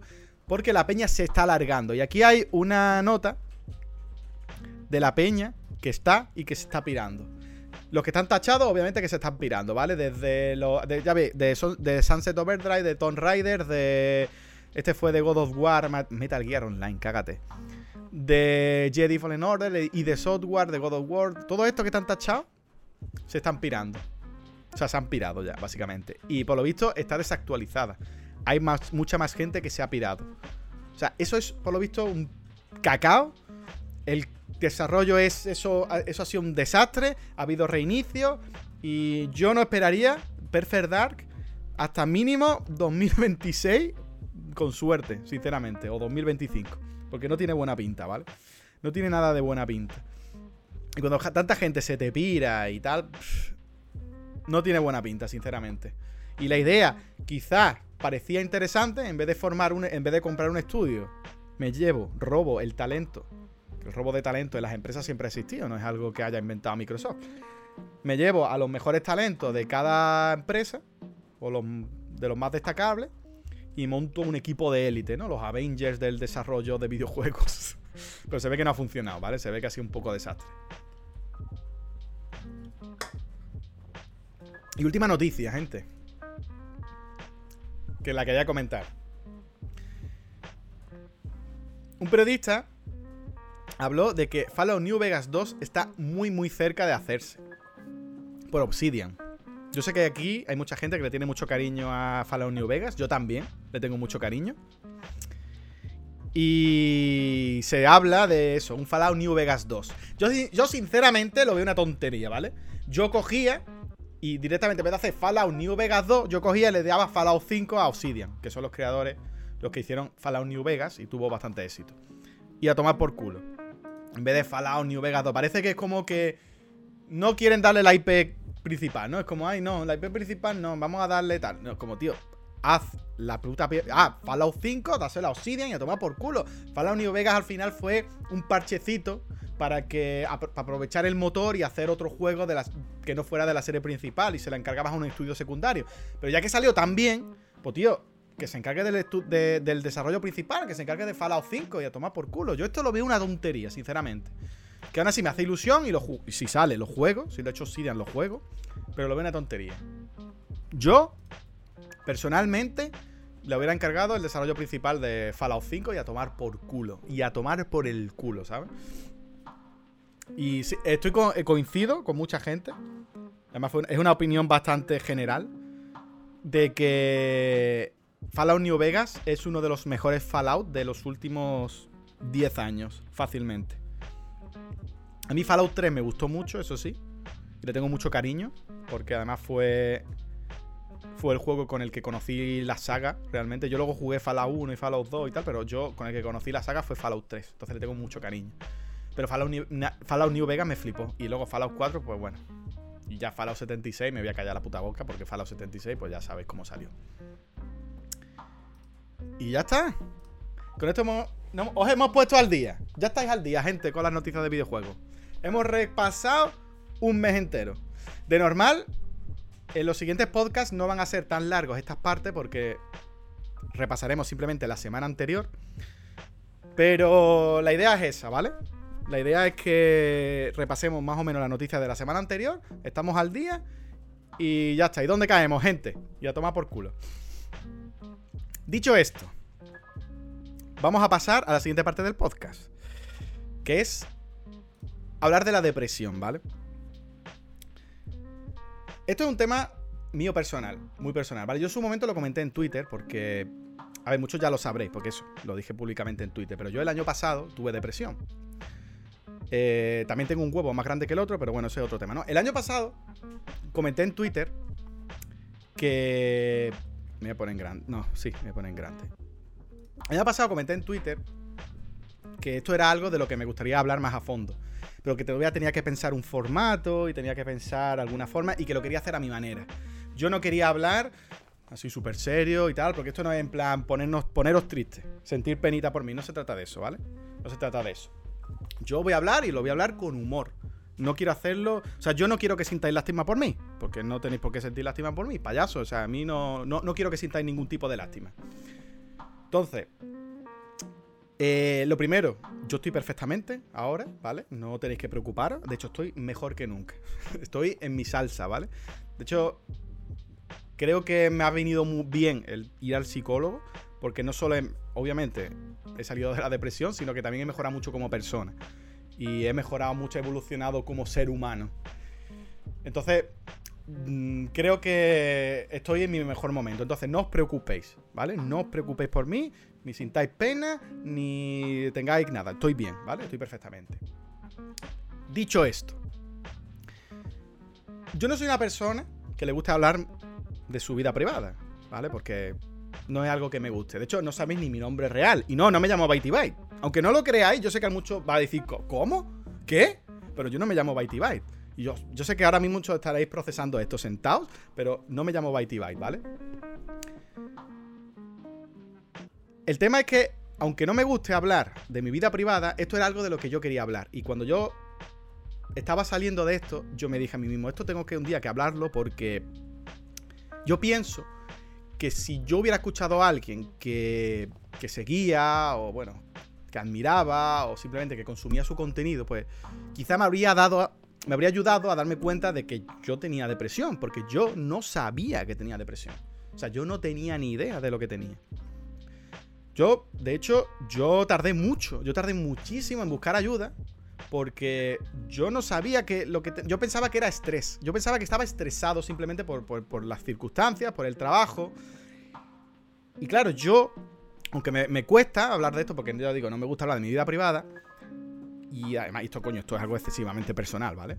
Pero bueno, yo quería hablar de eso porque, no sé, si, si hay alguien que me escuche y esto puede ayudar a alguien, pues tío, joder, pues ya que a mí me hubiera gustado que lo hubieran hecho con. que alguien aquí consumía lo hubiera hecho, pues como, joder, pues yo que tengo esa oportunidad, que está en mi mano hacerlo, pues lo voy a hacer, ¿no?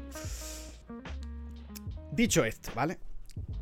Nos remontamos al principio de todo. Yo quiero que os pongáis en situación conmigo. Nos montamos al principio, ¿vale? Yo era un joven que crecía y vivía sin hacer mucho caso a la policía y Realmente no sé cuándo empezó de verdad. O sea, yo no realmente no sé cuándo empecé a tener depresión. Yo lo pienso, muchas veces me he parado a pensarlo y me he quedado. ¿Cuándo empezó, no? Pero es que no tengo ni puta idea. O sea, realmente no tengo ni idea cuando. No puedo decir. Este mes, ¿no? El mes de este año es cuando empecé. Realmente no lo sé. Yo sé que. Yo recuerdo que estaba mal. Que he estado mucho tiempo, que he estado mal. Que me costaba hacer muchas cosas. Me costaba poner. O sea, me costaba mucho ponerme con mi día a día. O sea, primero era. Primero me costaba ponerme un día a la semana, luego eran dos, luego eran tres, luego eran cuatro, y luego era toda la semana. Me costaba simplemente. Me costaba levantarme de la cama. Me costaba prepararme la comida. Me costaba ponerme a jugar a un videojuego. Me costaba, yo qué sé, cualquier cosa, hacer cualquier cosa, me costaba horrores. Para mí, hacer cualquier cosita, por pequeña que fuera, era un mundo. Era un mundo enorme. Porque... Para que...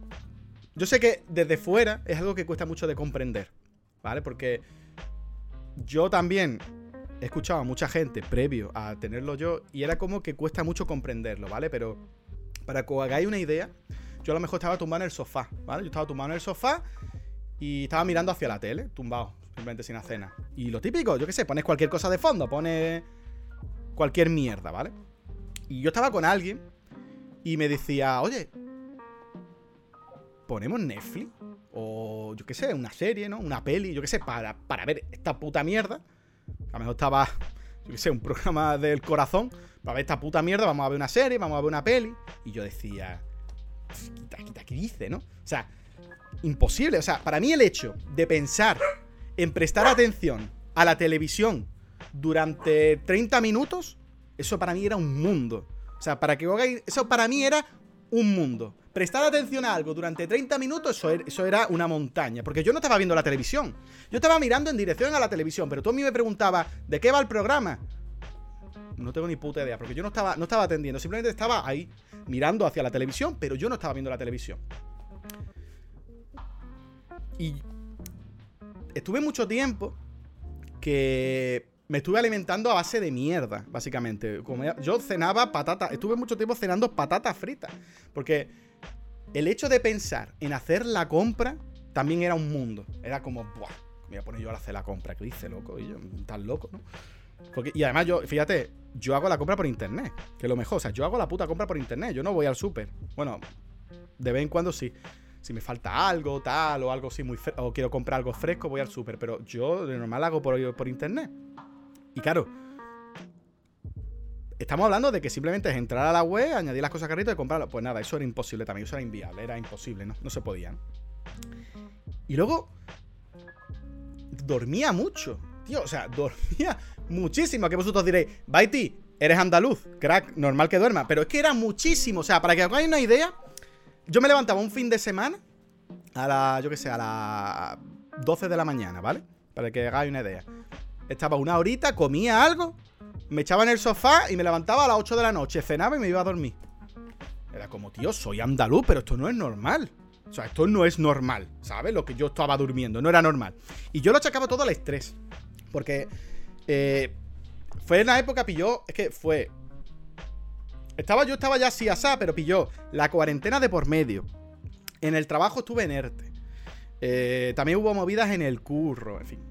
Muchas cosas, ¿no? Yo, claro, yo lo achacaba a eso. Yo decía, vale, esto es estrés. Esto es estrés. Lo que necesito son unas vacaciones y desconectar un poco, ¿no? Y, y yo me, me aferraba a eso. Pues yo tenía unas vacaciones programadas en una en una cabaña, porque yo casi todos los años me voy con un amigo a una cabaña, plan retiro, nos desconectamos de todo y estamos ahí y alcohol y fiesta y no sé qué y un poco, bueno, mm, retirados del mundo, ¿no? Y yo me aferraba a eso, en plan, cuando ocurra eso, ya estoy bien, me curo, porque yo lo que necesito es eso, desconectar. Eso solucionaría todos mis problemas, ¿no? Y sinceramente, en esa semana estuve bien. estuvimos allí, la verdad me lo pasé bien. Mm, hubo momentos que a lo mejor estaba un poquito de bajona, pero por más general estaba bien. Yo no, no estuve en la cabaña en plan mal, estuve bien, estuve relajado. Como la ranita, relajado, ¿no? Pero fue volver y otra vez recaer. Y digo, tío, yo no puedo estar de vacaciones 365 días al año. O sea, ya ahí fue cuando me dije, ok, no es normal, ¿vale? No es normal. Quizá no era el estrés lo que me estaba pasando, ¿no? Y dio la casualidad de que un compañero le vi hablar que estaba hablando de, de que estaba yendo a un psicólogo online Y lo recomendaba mucho porque le había ido muy bien y no sé qué, tal. Y yo le pregunté y decidí concertar una cita. Le pregunté, porque eso es algo muy personal, el tema del psicólogo, ¿vale? dije, oye, ¿no te importa? Dame tus datos, o sea, dame sus datos y tal. Y no le importó. Y digo, bueno, pues voy a ir al psicólogo, ¿vale? Porque mmm, yo o sea, también tenéis que pensar que para mí el hecho de, ir a un psicólogo era un mundo. O sea, yo a día de hoy lo pienso y yo a un psicólogo físicamente no habría podido ir. No, no hubiera sido capaz de ir. En parte me ayudó que ese era online y era como un esfuerzo muy menor. Era ponerme aquí y, ya está. Activar el micro, que yo lo tenía ya preparado de las grabaciones y poco más, realmente, ¿no? Y yo fui al psicólogo no con no en plan tengo depresión, ¿no? Yo fui al psicólogo en plan con la intención de que me diera, yo qué sé, unas pautas, básicamente, ¿no? Yo, yo iba mentalizado de que me va a dar unas pautas para controlar el estrés, ¿no? Para sentirme mejor. Y claro, yo empecé a comentarle mis problemas, ¿no? Empecé a decirle, oye, pues me siento así, pasa esto, tal. Y él, y él como que me, me pilló muy rápido, ¿sabes? Como que de manera rápida me dijo, como que me empezó a guiar, ¿no? Y, me dice, bueno, pues... Y cuando, cuando haces esto te pasa esto, ¿no? Y esto te cuesta mucho, ¿no? Y esto lo haces y esto te cuesta tal, ¿no? Y yo, sí, correcto. Y empezó como así, como ya me estaba pillando, ¿no? Me empezó a guiar. Y llegó a un punto y me dijo, mira, mm, te voy a decir lo que tiene. Crack, tú lo que tienes es un trastorno depresivo. Tú lo que tienes es depresión. Y yo, en mi santa inocencia, le dije, ¿qué dice? Crack, ¿qué dice? Anda, eh, repasa tu libro. Le dije, si yo no he llorado. Se lo dije así, le digo, si yo no he llorado, ¿cómo voy a tener depresión? Tonto. Anda, repásate, repásate los apuntes. Si yo no he llorado, ¿cómo voy a tener depresión? Y ahí ya me dijo, mira, siéntate y vamos a tener una charla y te voy a explicar qué es la depresión, porque no tiene ni puta idea, ¿vale? Que es lo que le pasa a la mayoría de gente y por eso también es parte por lo que yo estoy haciendo esto. La depresión no es llorar, ¿vale? La depresión no es estar triste. Va de la mano, es cierto que suele ir de la mano, pero no es estar triste. Si yo tuviera que definir la depresión de alguna forma, mm, yo lo definiría como que tu máquina de, generar sentimientos interna se te ha roto. ¿Vale? Imagínate que, tenemos una máquina en el dentro con enanitos que están haciendo los sentimientos. Pues se te ha roto, ¿vale? Y dejas de tener ningún sentimiento positivo. Dejas de tener alegría, dejas de tener ninguna ilusión por nada, no tienes ningún interés por absolutamente nada. Eso sí, los, sentimientos negativos los conservas todos. Sigues teniendo tristeza, malestar y todo lo, negativo lo conservas, pero lo positivo lo pierdes. Como que eso desaparece de repente, ¿no? Yo lo definiría así. Pero realmente no tiene nada que ver con la tristeza. O sea, la tristeza, esto es importante que lo comprendáis, ¿vale? La tristeza es un sentimiento normal y corriente. Yo sé que no gusta a nadie, porque a nadie le gusta estar triste, ¿vale? Pero es un sentimiento normal, es, inerte en el ser humano, está ahí. Todos vamos a estar tristes alguna vez y no pasa nada, no hay que luchar por no estar tristes. Alguna vez vamos a estar tristes y si tenemos motivo para estar tristes, pues estamos tristes, tío, pues ya está. Es algo normal, es algo natural, no pasa nada, no te tienes ni que avergonzar ni sentirte débil, es un sentimiento como otro cualquiera. Y esto es algo que a mí me, me costó un poquito comprender, porque yo siempre he tenido ese concepto de que estar triste es ser débil de que estar triste es algo negativo. De que realmente tú cuando estás triste es porque eso, estás siendo débil, ¿no? Y cuando no es así, tío, el sentimiento es, o sea, la tristeza es un sentimiento normal y corriente. Y punto, ¿no? Y el ser humano, o sea, al final pasa por lo que se dice, ¿no? El periodo de duelo, ¿no? Que cuando ocurre algo jodido en nuestra vida, pues pasamos por ese periodo, ¿no? De, ¿cómo se suele decir? Negación, enfado, ¿no? Dolor y luego aceptación. Al final lo aceptamos, ¿no? Nos levantamos al final. Pasamos por ese periodo de duelo, que es algo normal, y lo aceptamos. Eso no es tener depresión, eso es pasar por un periodo de duelo. Eso es estar mal, triste, estás jodido, estás en la mierda porque se te ha muerto alguien, porque ha pasado algo jodido. No estás deprimido, simplemente estás pasando por un periodo de duelo. Al final te levantas, que es el tema. Pero cuando tienes depresión, nunca te llegas a levantar. Ese es el tema, ¿vale? Cuando tú tienes depresión, no te levantas, no puedes levantarte. A mí, el psicólogo, cuando me estuvo explicando que la depresión, me dijo, la depresión pasa una cosa, no hay días buenos, hay días malos y hay días muy malos, pero no hay días buenos. O sea, tú no vas a estar un día que tú digas, hoy estoy de puta madre, gente. Se viene, ¿no? Hoy sí, hoy, hoy mm, estoy de... No, a ver días que estás un poquito menos mal y otros días que estarás muy mal. Pero nunca vas a llegar a sentirte bien. ¿Sabes? Nunca vas a llegar a estar al 100%. Y lo que sí quiero que entendáis es que no es una cuestión de actitud, ¿vale? No es una cuestión de que eh, es mental. No, o sea, bueno, es mental, pero que no es algo que dependa de ti. Porque a ver si tú te crees que yo quería estar así. O sea, obviamente, a mí no me gustaba estar todo el puto día sin querer hacer nada, sin tener ningún tipo de motivación ni de, ilusión por nada. Obviamente, yo me levantaba eh, eh, cada puto día y decía, hoy me voy a levantar y voy a hacer esto, esto, esto, esto. Y me voy a sacar la polla, me voy a sacar el rabo y voy a decir, ¡pum! Hoy se cena. Y yo iba con esa, con esa actitud siempre. En plan, Mr. Wonderful, ¿no? En plan, el único límite es el cielo. Venga, vamos. Luego llegaba la realidad, no podía. ¿Vale? Eso no podía, porque no podía hacerlo, porque no es una cuestión de actitud, es algo más. Y pasa con la depresión que está un poco banalizada, ¿vale? Porque la gente piensa que la depresión es estar triste. Y ya, ¿no? Y te animas, crack, anímate que estás deprimido, ¿no? Y luego, luego venga, salgamos por ahí, te despeja y no sé qué, pero es que no va por ahí. Es que es el tema, no va por ahí, ¿vale? En el lenguaje, mismamente, cuando la gente dice, joder, han cancelado mi serie, ¿no? Que, que, que estoy depre. O está lloviendo, ¿no? Ahora, eh, qué depresión. Y claro, al final uno asocia con ese mensaje que estás deprimido simplemente que estás triste, plan, estoy de bajona, ¿no? Eso es estar depre. Eso no es estar depre, ¿vale? Eso no es. Depre, no es eso. Una cosa, la tristeza, que como digo, es algo normal, pero eso no es depresión, ¿no? Y entonces, mi psicólogo, Álvaro, me lo dijo, ¿no? Me dijo. Tú tienes que comprender que la depresión realmente mm, no, no depende, o sea, no es que no dependa de ti, tú vas a tener, tú vas a tener que esforzarte para combatir, para luchar con ella, para combatirla. Pero no es algo que tú puedas decir, o sea, yo no te puedo dar en plan un life hack, ¿no? En plan, mira, mm, te pone un calcetín, te pones dos calcetines uno encima de otro y ya está, y arreglado, ¿no? O te doy una pastilla y arreglado, ¿no? Eso no funciona así, ¿vale? Eso no funciona así. De hecho, eh, me estuvo comentando, aquí tampoco quiero comentar mucho porque a mí se me escapa, ¿vale? El tema y no soy médico, tampoco se me escapa, ¿vale? Pero a mí lo que, lo que él me dijo es que, por ejemplo, el tema de las pastillas antidepresivas, eh, es que él solo las receta cuando mm, tú no puedes hacer vida normal, cuando tú no puedes hacer día a día. Tu día a día no lo puedes hacer con normalidad. Eh, o sea, la depresión está hundiéndote a tal nivel que no puedes hacer nada. Y claro, no era mi caso.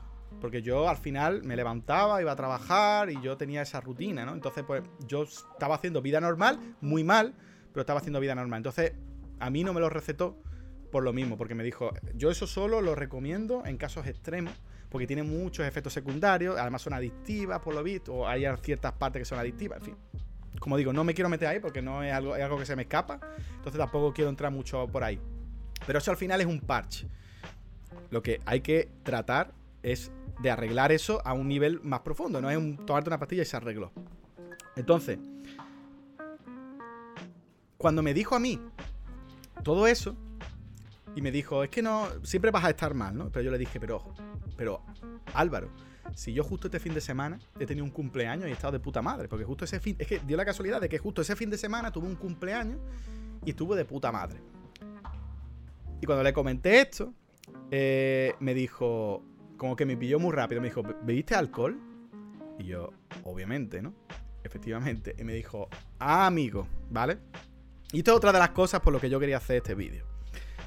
El alcohol es un desinhibidor, al igual que muchas drogas. ¿Qué pasa?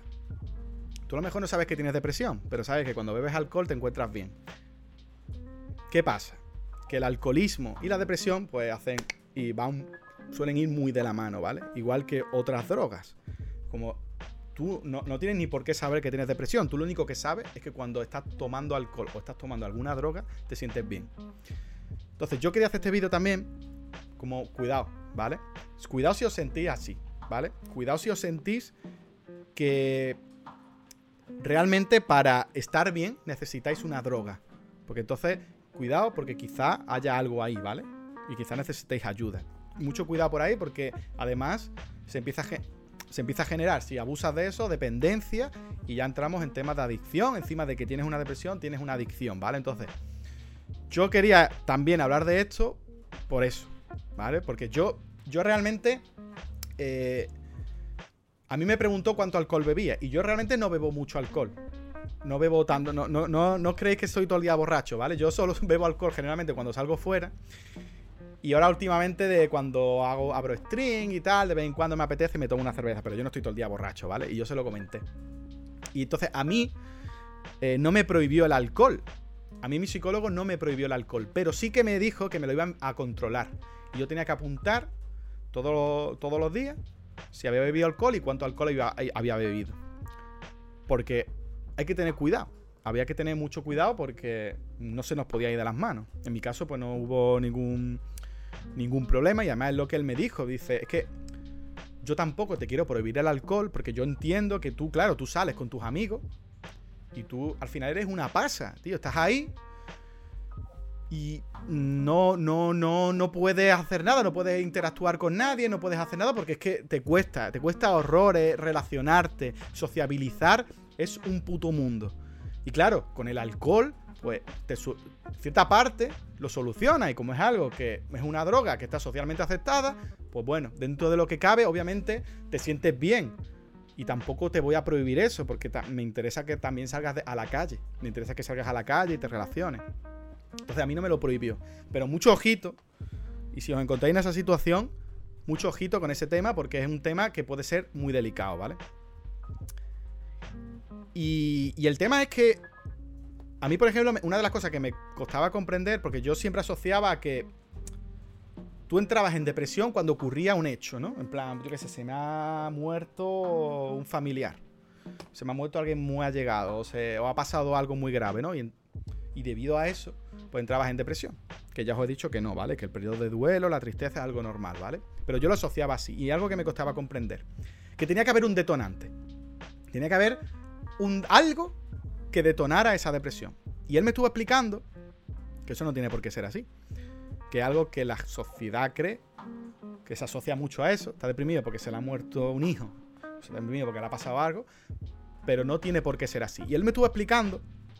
Me dice, mira, te voy a poner un símil. Porque a los psicólogos le encantan poner símiles. O sea, le flipa. Es como, wow, te voy a poner un símil con cualquier puta cosa. Te voy a poner un símil de cómo comerte una pizza en el microondas, ¿no? Pues te ponen un símil de cualquier cosa. Pues les encanta. Pues a mí me dijo, te voy a poner un símil. Imagínate una caldera de agua, ¿vale? Y la caldera de agua está, yo qué sé, por la mitad, ¿vale? Y tú empiezas a echar cubitos. Pequeños cubitos, ¿no? Echas un cubito de, yo qué sé, mm, problemas de la infancia, porque bueno, los problemas de la infancia, por lo visto, eso lo arrastras toda tu puta vida. Yo eso no lo sabía, pero eso es algo que arrastras toda tu puta vida, ¿vale? Empiezas a echar cositas. Problemas personales, eh, amistades, estrés, problemas en el trabajo. Empiezas a echar cubitos, ¿no? Incluso pueden que esos cubitos no sean ni cosas reales. Pueden ser percepciones tuyas. En plan, soy muy feo. Me siento muy feo, no me siento atractivo. Y echas un cubito también. O soy una soy un mal amigo o soy una losa para mis amigos, no le caigo bien a mi amigo y echa un cubito. Y a lo mejor no es real, es algo que tú te has montado en tu cabeza, pero es suficiente para echar un cubito, ¿vale? Si llega al punto de que ese caldero rebosa, es cuando sale a la luz pues esa depresión, ¿no? Como que sale, ¿no? ¿Qué pasa? Si ocurre un hecho gordo, por ejemplo, si te muere un allegado, ¿no? Muy cercano, pues en vez de un cubito chico, pues echa un cubito grande, echa un pom, el cubitazo, ¿no? Y claro, es más fácil que rebose, pero tampoco suele, o sea, tiene que haber, también depende, ¿no? De, cada persona, porque al final esto es siempre eh, pensarlo como que cada persona es un mundo y además no todas las depresiones son iguales. De hecho, a mí me dijo que la mía no era muy grave. Porque si fuera grave, yo no podía hacer vida, no podría hacer vida normal, no podría trabajar y no podría tal. O sea que hay, hay niveles también, ¿vale? Entonces, claro, a mí esto me dijo, me, abrió, a mí, en mi caso yo no tenía un detonante. Me dijo, es que es, que, es normal, que puede pasar. Y yo ya pues estuve con él, pues tratando de, pues, simplemente poner en orden mi cabeza. Para mí lo peor fue los ataques de ansiedad. O sea, yo tenía un puto ataque de ansiedad. O sea, Cada semana podía tener tres o cuatro ataques de ansiedad. O sea, era una cosa bárbara, bárbara. O sea, yo ya cogía, me, yo, ya, yo ya los identificaba. O sea, al principio te asustan mucho, obviamente, los, los tres, cuatro, porque la sensación, cuando tienes un ataque de ansiedad, la sensación que tienes es que te estás muriendo, ¿vale? Es como... La gente lo describe solo describirlo como que estás teniendo un infarto. Y es muy parecido, ¿no? Te falta el aire, tú el pecho, no puedes respirar, te ahogas, sientes que te, está, sientes que te estás muriendo. Y claro, tú las primeras veces no sabes lo que es y tú piensas, me muero. Aquí se acaba Baiti, gente, se acabó. Eh, me voy, os quedáis sin otro youtuber. Y las primeras sensaciones que tienes es esa, ¿no? Que te estás muriendo. Y claro, al principio pues, fue jodido, pero llega un punto Claro, cuando tienes tantas, como era mi caso, pues llega un punto que ya las controlas, porque ya es como ya las identificas, las ves venir. También te da, el psicólogo te da pautas para llevarlas lo mejor posible. Lo importante es pensar que son, es algo de tu cabeza, que es algo que se va a ir, que es algo que está ahí, que no debería estar ahí, pero que no es, no es, no te vas a morir, ¿vale? Es algo que tú tienes que tener claro porque tú, la clave es tranquilizarse. Y llega un punto, pues eso, yo ya empecé a identificarla y empecé a controlarla, básicamente. Empecé a. para que no fueran tan graves. Porque la, del principio, por ejemplo, a mí me pasaba mucho que me levantaba en mitad de la noche y no, no podía respirar. Tenía que salir a la calle porque me faltaba el aire, no, me, ahogaba, me, iba a morir, ¿no? Era como no puedo respirar y tenía que salir a la puta calle. En pelota, con el canzoncillo, tenía que salir fuera porque me ahogaba. No, no podía respirar. Y claro, ya cuando los vas controlando, pues lo sigues teniendo, pero ya es como, bueno, te pones en la ventana y ya pues como que lo vas controlando un poquito más. Pero eso yo creo que es lo que peor llevé, porque no podía, no descansaba bien. Eh, me pasaba incluso, mejor que había quedado con unos amigos en su casa y tal, y me daba allí. Y era como, tío, me tenía que me iba, yo cogía, me iba fuera, me iba a tal para no molestar, porque lo agrava, ¿no? Porque encima es como, ok, me está dando un ataque de ansiedad, pero tú no quieres ser ahora el centro de atención, no quieres ser un agua fiesta. Entonces como que te agobias más y, y al final todo lo empeora, ¿no? Entonces eso es lo que yo peor he llevado, sin duda.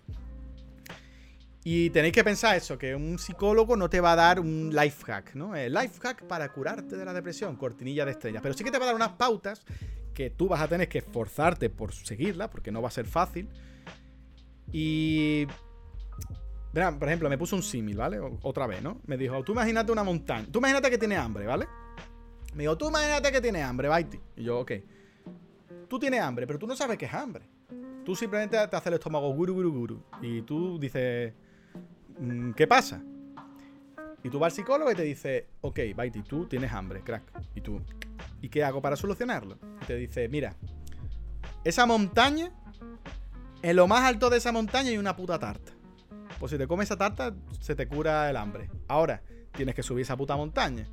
Y no va a ser fácil, va a ser durillo. Pero yo te, estoy, yo te voy a ayudar a subir esa montaña. Te voy a intentar guiar, te voy a intentar dar consejos para que esa montaña, pues, yo qué sé, para que no te caigas en un puto pozo, para que tengas cuidado con ciertas cosas, pero que al final vas a tener que subir tú en la montaña. O sea, no te voy a llevar yo de los brazos a esa montaña, la vas a tener que subir tú. Pero yo te voy a intentar dar consejos para que subir esa montaña pues sea lo más fácil posible.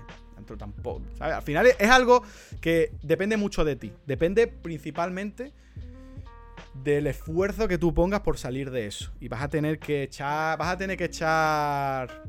Mm, vas a tener que tomártelo con cierta. O sea, te lo vas a tener que tomar como que realmente te tienes que forzar, tienes que dar el 100% de ti para salir de eso. Porque no, no, no vas a encontrar nada que te ayude excesivamente a hacerlo. Simplemente tienes pautas para lograrlo. Pero tengo que decir que yo, solo por el hecho de ir al psicólogo, o sea, solo fue. Y el primer día que fui, yo ya me sentí muchísimo mejor. Simplemente por ponerle nombre a lo que tenía. Porque yo yo pensaba que yo qué sé, que yo pues era una me había vuelto un amargado de la vida, que yo me era un puto amargado. Y ya pues era un amargado y ya está. Y claro, el hecho de ir a un sitio y que te diga alguien, no, no eres tú, no eres tú. Es algo externo a ti que está tú, en tu cabeza, que vamos a solucionar y que te estaba convirtiendo en algo que tú no eres, pero no eres tú. Y claro, simplemente eso, el ponerle nombre a lo que tenía, me ayudó un montón. Me ayudó un bombazo, ¿sabes? Era como, vale, no soy yo. ¿vale? No, no, no es algo. No es algo mío, ¿vale? Y a mí me dio unas pautas que me ayudaron mucho, pero esto es. Las voy a contar, pero son pautas que me ayudaron a mí. Cada caso es un mundo. Y si estáis mal, eh, lo que tenéis que hacer es ir a un sitio, no, no, no hacer estas pautas. Pero yo las voy a contar para ejemplificar un poco lo que me estuvo ayudando, ¿vale? Pero no es para que vosotros las toméis al pie de la letra, ni para que. Ni para que os la toméis, la, cojáis, la hagáis y la repliquéis, ¿vale? Sino, si tenéis, tenéis que ir a un sitio, ¿vale? A mí, por ejemplo, una de las cosas que me dijo es que generalmente hay una zona cero, que es una zona donde nos aplatanamos y ahí nos quedamos. Y ahí ya hasta el día siguiente y al siguiente y al siguiente. En mi caso era el sofá. Cogía, me tumbaba en el sofá y dormía 28 horas al día. ¿Cómo va? 28 horas al día dormía. Entonces, ¿qué hizo? Me prohibió el sofá. no me prohibió el sofá de no te puedes sentar en el sofá, que era como, ¿qué hago? Lo tiro. Pero me dijo, si te vas a sentar en el sofá, tiene que ser con un objetivo. Si te vas a sentar en el puto sofá, tiene que ser un objetivo. Me da igual que sea ver la tele. Puede ser que te vas a sentar a ver la tele, pero tienes que ver la tele. No mirar hacia la tele, tienes que ver la tele. Pero tiene que ser con un objetivo. Sentarte en el puto sofá. Que vas a comer, porque yo muchas veces como en el sofá. Me da igual. Pero si te vas a sentar en el sofá, con un puto objetivo. Nada de tumbarte para cenar. Y no me vale mirar el móvil, que eso es otra de las cosas que me dijo. No vale mirar el móvil. El móvil, mirar el móvil, mirar el Twitter, mirar el TikTok, no cuenta. ¿Vale? Tienes que ser por un objetivo. Que no tienes ningún objetivo, que no vas a hacer nada, pues coge y te sientas en la silla. Te sientas en la puta silla, que la mi silla es súper incómoda, ¿sabes? Coge y te sientas en la silla y ya está. Mira que eso es una tontería, porque es que realmente es una tontería. Pues fue, os digo en serio, fue la puta hostia, ¿eh? O sea, lo que yo mejoré con eso, o sea, no os hacéis una puta idea. O sea, yo mejoré una putísima barbaridad con eso. Una locura. O sea, yo lo pienso y digo, tío, pero si es una chorrada, ¿no? y esto, pues, de locos. O sea, de putos locos, ¿no?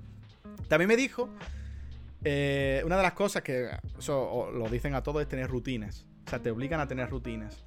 Tienes que buscar rutinas diarias, cada día, para hacer. Porque la depresión al final te invalida un poco. Es como que no, no haces nada. Y las rutinas te van a obligar a hacer algo. Entonces te, dicen, pues a lo mejor, pues venga, todos los días tienes que hacer, salir a pasear, o todos los días tienes que hacer algo, hacer, lo que sea. Pero tienes que tener rutina, apuntarte a un gimnasio, me da igual. Pero tienes que tener rutinas y esforzarte por cumplirlas. Porque el problema con la depresión es que es una enfermedad que te invalida y te deja seco, te deja que no puedes hacer nada. Entonces tienes que esforzarte por moverte, autoobligarte a hacer cosas. Y, me obligó a tener rutina. Me obligó a salir a pasear, me obligó a mí a hacer la compra, en plan, hazte una rutina de hacer la compra X días a la semana, pequeñita, pero al menos haces una rutina de hacer la compra. Eh, me obligó a hacer ciertas cosas que de normal pues no haría, ¿no? Eh, luego el deporte, otra cosa que me dijo, en plan, tienes que hacer deporte. Dice, si no tienes ganas de hacer deporte, pues sales a pasear. Pero pasear, pasear. Pasear ligero. No en plan, voy andando, doy tres pasos, me paro un escaparate. Doy tres pasos y me paro. No. andar. Andar ligero. Pero tienes que hacer deporte. Porque de las pocas cosas que a uno le animan, que les ayuda, ayuda a mejorar es las endorfinas, ¿no? Es como que. Es como eh, cuando haces deporte. Eh, este perro. Qué pesado, ¿eh? Cuando haces deporte, pues al final eh, libera y, es una forma que tienes el cerebro de, sentirte mejor. Y yo, verdad, que lo noté. Yo lo noté. Yo, por ejemplo, que también fue de mi rutina, lo hacía mientras sacaba a los perros. Salía a correr con los perros, salía a andar ligero con los perros y con eso pues me ayudaba a ponerme mejor. Otra de las cosas era comer bien. También me obligó a comer bien. En plan, ya se acabaron las patatas fritas, crack, se acabaron comer mierda todos los días. Tienes que esforzarte en comer bien. Y esto es una de las cosas que también os dicen. Lo del deporte, la rutina y comer bien es algo que si vais y lo tenéis, a todos les dicen esto. Es como es el mínimo como múltiplo. Es como, esto es algo que de primero de depresión tienes que hacerlo, ¿no? Como también te obligan a comer bien. Y luego me dijo que una de las cosas que ayudaban mucho cuando uno tenía depresión es fomentar la creatividad. Cuando está demostrado que tener, hacer cosas de, creatividad, pues ayudaban mucho a la depresión. Entonces, él solía recomendar a la gente, pues escribir un diario, pintar, escribir poesía, lo que fuera, pero fomentar algo la creatividad, hacer algo, porque está demostrado pues, que por lo visto ayuda, ¿no? Y yo le dije, pues no, claro, yo tengo un canal de YouTube. me dijo, ah, sí. Digo, sí, ¿eso vale? Y dice, hombre, claro que vale. No va a valer. Pues claro que vale. Y él estuvo vigilando, él estuvo viendo mi canal. No sé si lo sigue viendo, en verdad. Pero estuvo viendo mi canal para comprobar que yo seguía haciendo vídeos, porque era la forma que tenía yo de fomentar la creatividad. Y aquí, yo, a los que me seguís en YouTube, a los que estáis hoy aquí, os voy a dar las gracias, ¿vale? Porque yo, de seguir en yo, yo, seguí, yo seguí en YouTube, eh, sobre todo cuando era más chiquitito, cuando era el Byte chiquito, yo seguí en YouTube principalmente por los comentarios, porque yo mm, en ese momento ni visita, ni monetización, ni polla. O sea, yo estamos hablando de que estamos hablando de hace más de un año, año y pico, de casi la cuarentena. O sea, estamos hablando de hace bastante.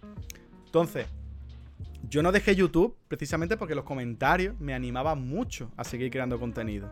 Entonces, en cierta parte, vosotros también me habéis ayudado a salir de esto, me habéis ayudado de cierta forma, o yo al menos lo siento así, me siento muy agradecido porque quizá de no ser por eso, pues yo habría dejado YouTube, porque ya a mí me costaba, a mí me costaba horrores hacer vídeos, o sea, lo que he dicho antes, era una montaña hacer cualquier cosa, imagínate, hacer guiones, y hacer y editar, que a mí no me gusta editar. Imagínate la montaña que es para mí hacer eso.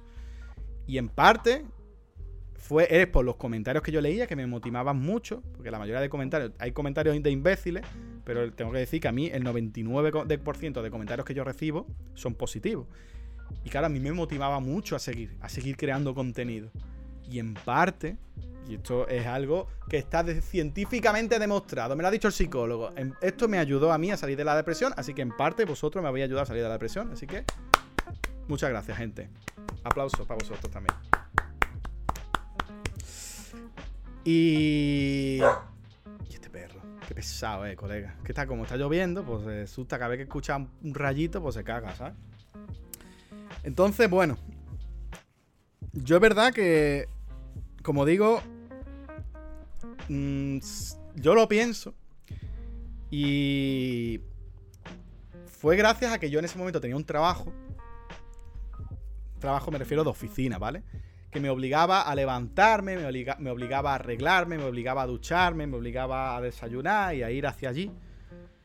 Pero yo lo pienso y si yo no hubiera tenido trabajo, yo me volvía otaku, ¿eh?